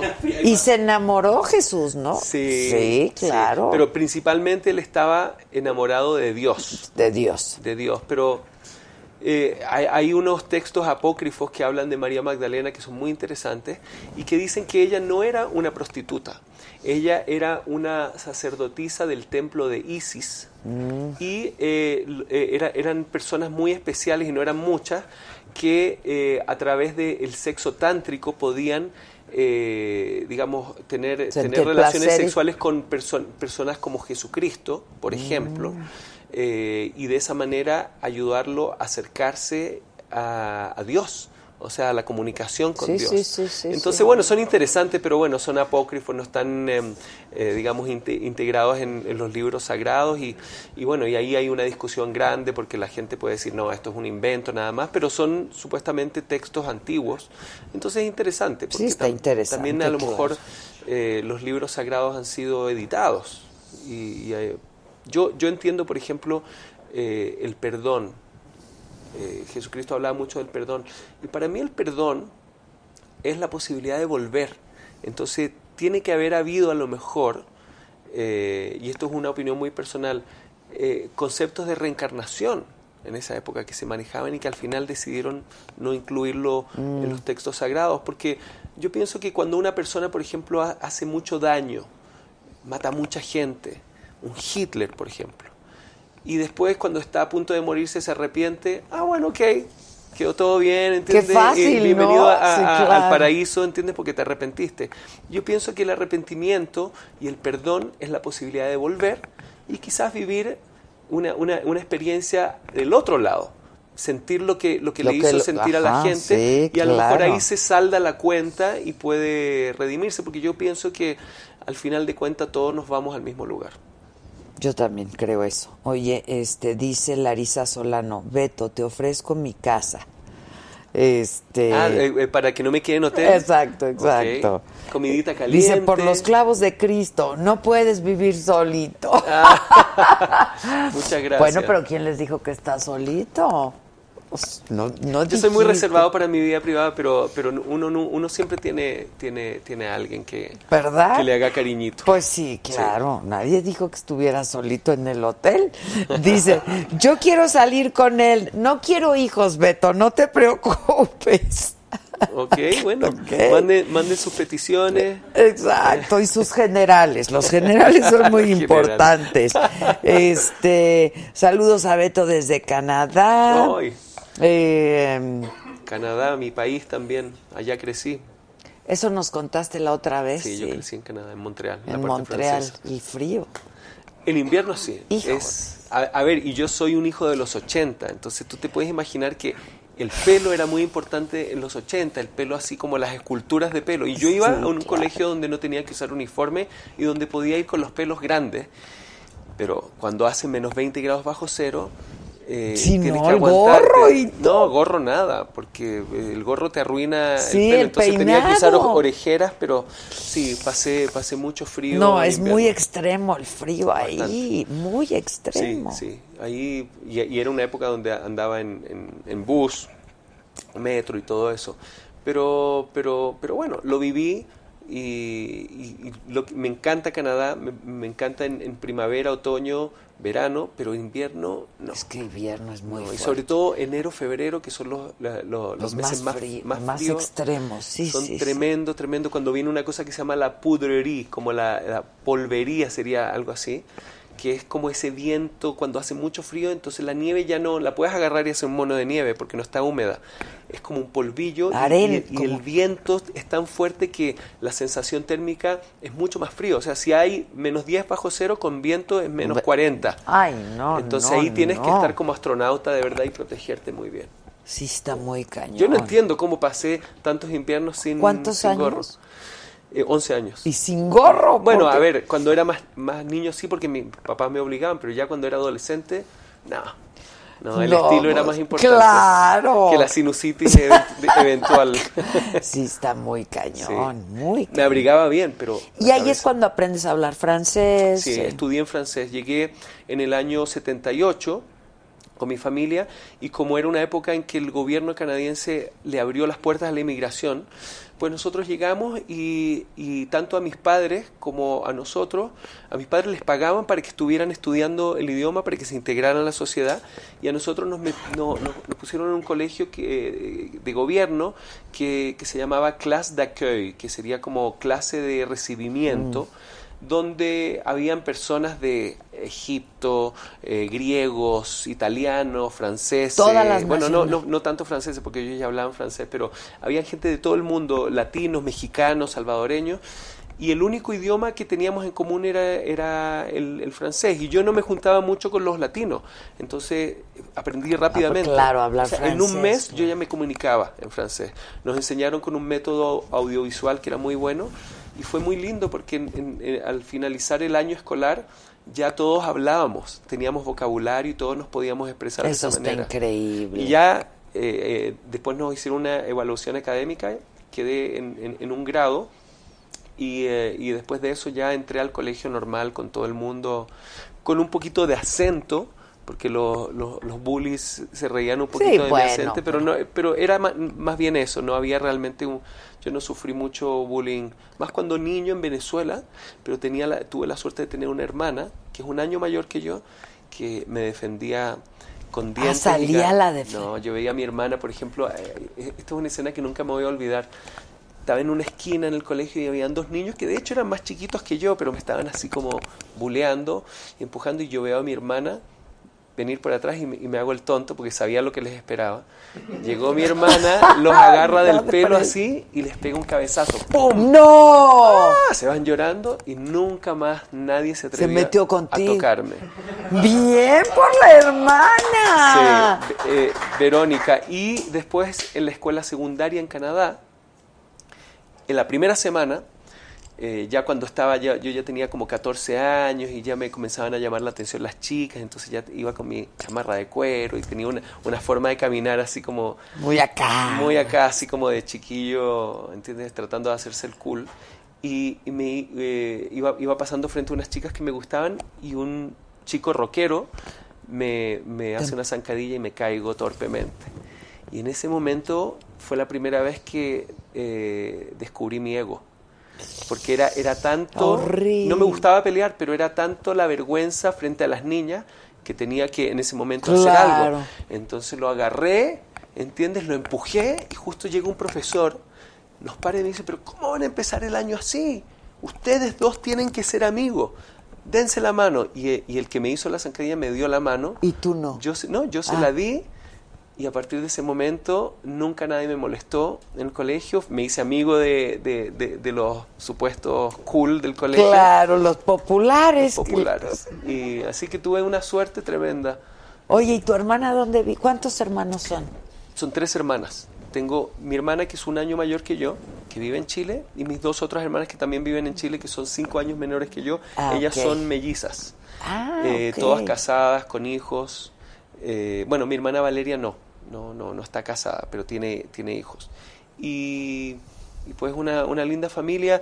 El crecer con, con muchas mujeres me, me ayudó a, a entender de alguna forma ciertas sensibilidades, sobre todo el respeto, el respeto a la mujer. Eso es muy importante. Y, en un país como Canadá, que en esa época, en los 80, ya se hablaba de- del acoso sexual, ya era penado. Después eh, se, se convirtió en algo en, en todo el mundo, pero en esa época era muy importante el respeto a la mujer. Y, y- y nosotros que veníamos de países latinos, eh, para mi mamá también fue, fue muy importante. Ella, se, ella después estudió eh, como eh, a ser asistente social. Y mi papá, que, que era meramente machista en esa época, tuvo que aprender eh, Sí, claro. de, de ese respeto a, a la mujer en esa época. Así que fue bueno y yo absorbí de alguna forma toda ese- esa educación. Pues te mandan saludos desde Canadá, por ejemplo. Saludo. Fíjate. Oye, este dice Carla Alejandra Vela Rodríguez Adela, es un agasajo. Eh, dile a Beto que le mande un saludo a mi amiga Lorena Rendón. Saludos desde Cancún. Lorena Rendón, qué rico, Cancún. Ay, Debe- sí, qué ¿Cómo, cómo está, cómo rico. está ahora con, con lo del huracán? Bien, bien, bien. Está- está Sí, bien por ahí, sí, ¿no? Sí, sí, Sí. En Bahamas está terrible. Oye, Javier Freisas, ¿cantaste con Faye?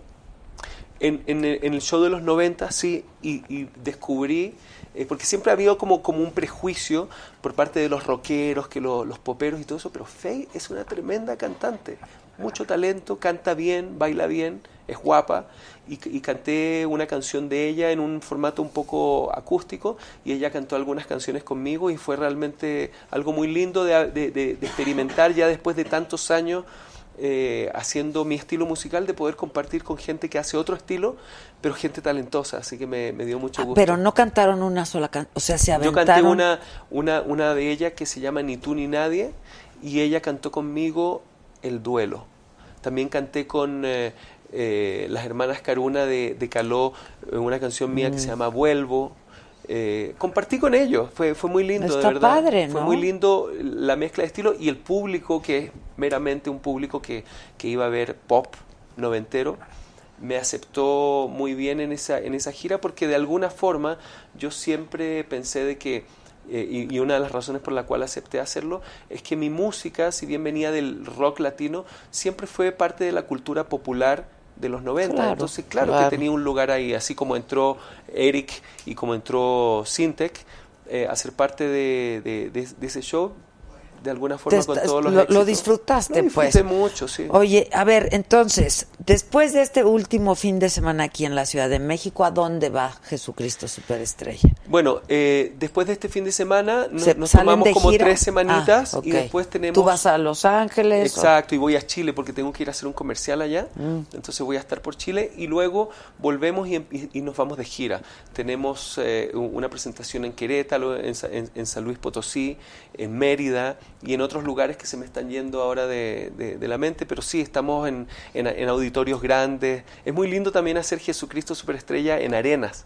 Porque no, no es la misma sensación que el teatro, pero, pero de alguna forma le llegas a más gente y ahí sí hay pantallas, entonces las cámaras se van directamente a nuestras caras, entonces ahí puedes ver más la emoción que en un teatro donde no- Claro, no, donde tienes esa a lo mejor- Claro. Sí.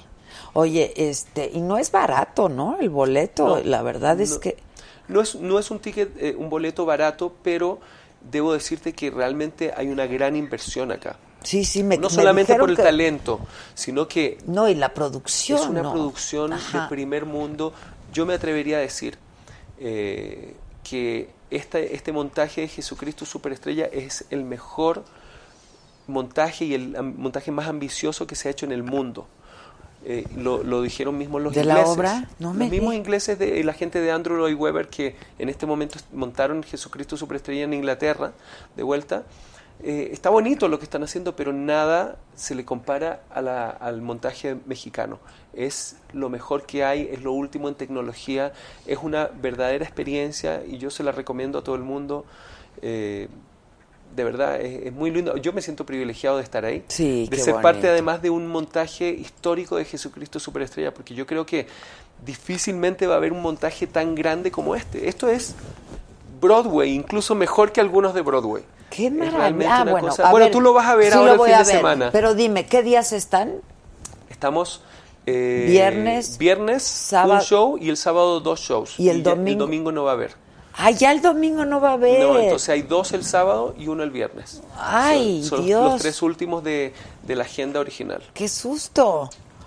Sí, qué pena también. para- para- no- nosotros siempre pensamos, hoy cuando sea el- el ul- la última presentación, la última función, vamos a estar todos así con el nudo en la garganta, porque nos hemos hecho muy buenos amigos todos. Pero, pero van de gira todavía. Vamos de gira van todavía. De gira y, todavía quién la sabe, posibilidad si la gente lo pide, seguramente se alargará la temporada. en diciembre. Y están todos, to- todos puestos para, por si, por si se pide que la gente, que se queden.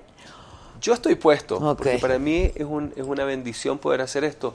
Eh, evidentemente se habla antes, porque si tengo que hacer eh, un- una serie de conciertos, sí, como, pues le, hay como, como le pasa claro. a Kalimba un poco, porque Kalimba también eh, está como de gira eh, por Estados Unidos y ha tenido que faltar en, algo, en, en algunos... eh, digamos, presentaciones. De hecho, lo fue, fue reemplazado por un chico muy talentoso que se llama Lalo Brito, que, que también lo hace muy bien. Eh, entonces, bueno, todos tenemos la posibilidad de ser eh, reemplazados en algún momento. Eh, pero yo en, lo- en la medida de lo posible y pueda, estar, quiero estar, claro. sí, quiero vivir la experiencia. Me gusta el, el rigor del teatro. Sí, Soy un sí, poco masoquista. Sí, no, no. Fíjate, eh, se acaban de ir de aquí Rebeca de Alba y Susana Zabaleta porque estamos montando ahí un espectáculo Ajá. que se llama Los mandamientos de una mujer chingona, ¿no? Este, ¿Cuándo, lo, cuándo, sa- cuándo se abre? vamos a estar en Mérida, ¿qué día? En octubre. Ah, ya lo estrenaron. No, no, no, no. Vamos a estrenar fuera. Este, a partir de octubre vamos a estar. Y yo les decía, la verdad es que ustedes, pues, 11 de octubre, ¿verdad? Susana, le digo, bueno, pues tú cantas y, ¿no? O sea, pero yo nunca nadie ha pagado un boleto para irme a ver a mí. ¿Pero tú vas a cantar? No, yo no voy a cantar, ¿no? Lo- es lo mismo que a mí me preguntaban, pero en el musical tú bailas. Yo le dije, no, yo no bailo, yo soy Jesús y yo predico. Yo Jesús predico, no necesita yo predico que ne- necesitan boletos, yo multiplico los boletos, yo convierto el agua en vino, hago muchas cosas, camino sobre el agua, pero no bailo. Exacto, exacto. Pero nunca nadie ha pagado un boleto para irme a ver a mí a ningún lado, ¿sabes? Pero la gente lo pagaría, absolutamente. ¿O no? No, tú eres, tú eres una mujer muy interesante y además tienes muy buen, muy buen hablar. O sea, la gente, cuando tú hablas, tienes como una cierta propiedad que hace de que la gente te escuche. Y eso es lo, es lo que quiere ver la gente y, y poder ver a Adela Micha entre todas las otras estrellas en un, en un escenario y en una ficción.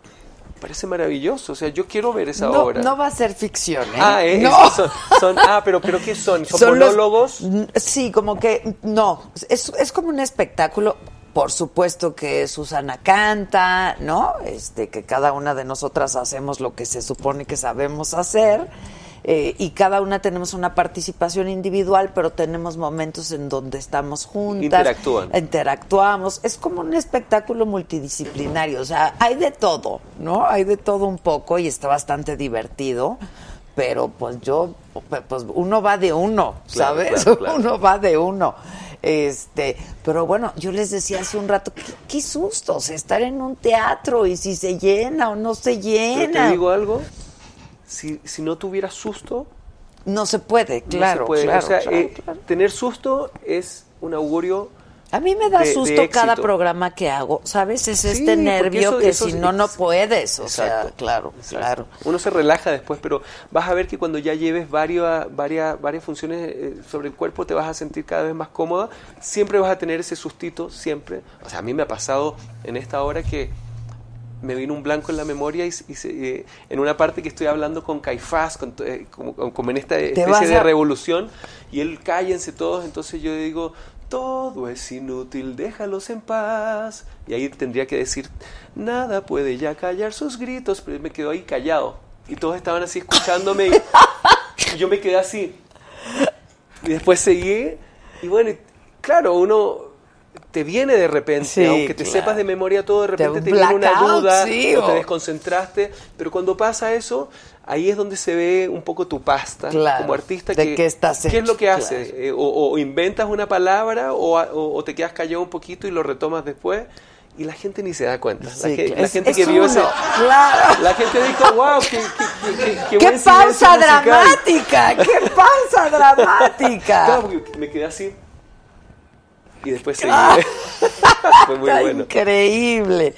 Hoy que la verdad que qué gusto, siempre es un placer conversar contigo. Igualmente. Qué bonita conversación hoy, ¿no? Sí, qué bonita. Hablamos de todo. De todo, De de, todo y de nada. de todo y de nada. Este, qué gustazo. Muchas gracias, muchas gracias. Muchas gracias a ti por invitarme y felicidades me por invites, esto nuevo. acá. Yo sé, yo Gracias. lo sé. Muchas gracias. Estabas afónico hace dos semanas, Sí. me dijeron. Sí, que iba al cine. Cuando tuve Ah, una, una sí. experiencia... Es que ibas a venir aquí también, eh, hace Claro, dos sí, semanas. y eh, me de, dijeron, de hecho, "Está eso fue el afónico". origen de, de lo... Venía de, de ese show de Monterrey y estaba con, con la voz un poquito Sí. malita. Sí, me dijeron. Y yo no puedo venir acá si Entonces no tengo dije, un claro, poquito de voz para poderte claro, regalar algunas canciones. Cantamos una y nos cantamos, ¿eh? ¿Qué tal el cantamos? ¿Cantas una y nos vamos? Si tú quieres. Sí, yo sí, claro. Sí. Todos queremos, todos queremos.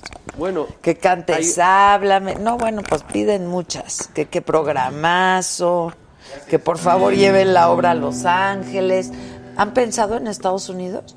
Se ha estado hablando de eso, pero eso ya son conversaciones de, de- de productores. Sí, pero de sí, yo pienso que hay empresarios, sí. tanta, tanto público latino. Latino, que- claro. Que, yo pienso que sí, sería un éxito llevarla a Los Ángeles y a California. Hay muchos lugares donde podríamos ir y la gente Pues llenaría los, los recintos. sí, claro que, sí. Los venues enormes, además. Correcto. Sí, ah, avisas, ¿eh? Por Avisas. supuesto que les aviso. Con una lágrima fe sobre tu piel, olvide la grieta que dejó tu amor. Pero ese instinto taurino de tu ser me obligó a azotarte tiernamente. Sin dolor haces feliz. Sin dolor no te haces feliz. Sin amor.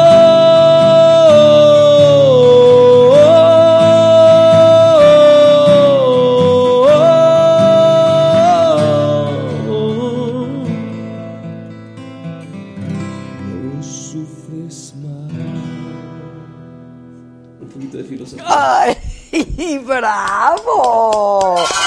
¡Bravo, bravo! ¡Guau! Que te aman de todas partes, que qué excelente programa, que desde Ecuador, eh, de los mejores programas Pronto de Ecuador, saga. pronto, nos vemos. Eh, me acuerdo de mi marido, éxito siempre, Betito de lujo. Dios, me encanta este artista, a todos nos encanta, a todos. Este, que qué rolón, eh, un boleto gratis en la última fila. No, ahí están varas, ¿no? Ahí Está no está- están mucho más baratos. Están sí. mucho más Sí, baratos. Y sabes qué? Lo bueno de, de- de verlo aquí en el teatro es que aunque estés en la última, se ve bien. Se ve bien, Se ve muy claro. bien. Se- o sea, se disfruta bien el, el espectáculo. Además que ves algo un poquito más integrado de lejos. Cuando estás muy cerca, no logras apreciar el, eh, digamos, el trabajo de videomapping y todo eso, pero cuando lo ves de lejos, De- claro, se ve sí. increíble. ¿Qué tenemos? Cinco pases dobles, ¿verdad? Para el concierto de Il Volo, miércoles 4 de septiembre, o sea, este miércoles. Llam- Llamero. 4 de septiembre, Auditorio Nacional, ocho y media de la noche. Este, ¿a quiénes? Por Twitter. Por Twitter a las primeras cinco personas que nos digan cómo se llama su nuevo disco. Que nos digan a quiénes, ¿a mí? ¿A mi Twitter? Sí, al de la saga. Al de la saga. Al de la saga, a ver, al de la saga. La saga oficial. A las cinco primeras personas que nos digan cómo se llama el nuevo disco de Il Volo. Il Volo. Il Volo. Son buenos. Sí, son como buenos. Sí, sí, sí. Humberto Gatica, onda. que es mi, pro- mi, mi- mi productor en, en muchas canciones, eh, los ha producido a ellos. ¿Ah, sí? Ha trabajado con Il Volo. Sí, son buenos, tienen onda, uno de cada país, ¿no? Sí. Traen, Sí. traen buena onda. Además que me, me gusta eso de que, de que artistas jóvenes, porque ellos todavía son bastante jóvenes, tengan esta, esta, esta impronta así como lírica, operática. Porque normalmente yo siempre de niño vi eso como, ah, esto es como música de gente grande. y no, hay gente joven elitista que viene así de- como George eh, Groban hace unos años atrás. también, chico joven, ¿entiendes? Que cantaba... Que está bien porque eso acerca ¿no? Claro. a la gente, No, y refresca al, de público, vuelta el claro. estilo como lo hizo Michael Bublé con el swing. Qué padre Big Band. también Michael Bublé. Sí, lo hizo muy bien. ese tipo Sí, de a mí también está increíble. Y él lo hace muy bien, Sí, ¿no? muy bien. Aplausos a Beto Cuevas, muchas gracias. Gracias. Te voy, a, te voy a queremos. regalar mi, mi cúa que dice Ah, mi nombre y con un dibujo mío. ay, muchas Estas son gracias. únicas, no, no existen en ningún lado. Ay, gracias. Muchas gracias, Beto. Está padrísima. Guárdala como un- Está un- un increíble. recuerdo. ¿Qué dices? Que si no la muestras. Ah, Sí, claro. Dice Beto Cuevas ahí y, y- y aquí está uno de mis personajes. Pero esa El solo personaje se llama Giuseppe. Giuseppe. Giuseppe, Pero solo la tengo yo. Es mía. correcto. Correcto. Está increíble, Beto. Muchas gracias. Muchas gracias Muchas a ti. gracias por Siempre todo. un agrado siempre. A mí también. venir. Vas a estar unos días más aquí. Voy a entonces estar, sí, te veo a- en el teatro. En el teatro nos ¿No? vemos y déjame saber cuándo empieza la obra Sí, eh, con sí, Susana y con Rebeca, porque las, las quiero ir a ver. Órale, buenísimo. A lo mejor cuando estemos en Tijuana, que vamos a estar, si estás en Los Ángeles, te das. Me voy para allá ya con mi carro rayado. Exacto. Me van a reconocer. Ahí llega con. Alguien me pasó una llave así Ay, qué coraje Yo digo, da, pero. ¿por qué? ¿Cuál es el sentido? ¡Qué aparte, poca! que, aparte que me, me, me madrió eh, las, las dos puertas de- de- del lado del conductor, o sea. Ay, pero qué bueno, pero. ¿sabes qué? Me da pena por él, porque el karma. Karma is a bitch. Karma is a Karma bitch. is a bitch y se le va bueno, a regresar. Y quizás también era una deuda que yo tenía que pagar de karma. Y que ya la pagaste. Y que ya Bueno, la pagué sí, ahí, no pasa nada. Todo sea en- por pagarlo así, la verdad, ¿no? Exacto. Preferible pagarlo con un- unas puertas rayadas que con un accidente. claro. Así paguemos todos los karmas que tengamos. Banda, muchas gracias. Nos vemos mañana. Mañana nos vemos, ¿no? Y nos escuchamos mañana. Obrigado.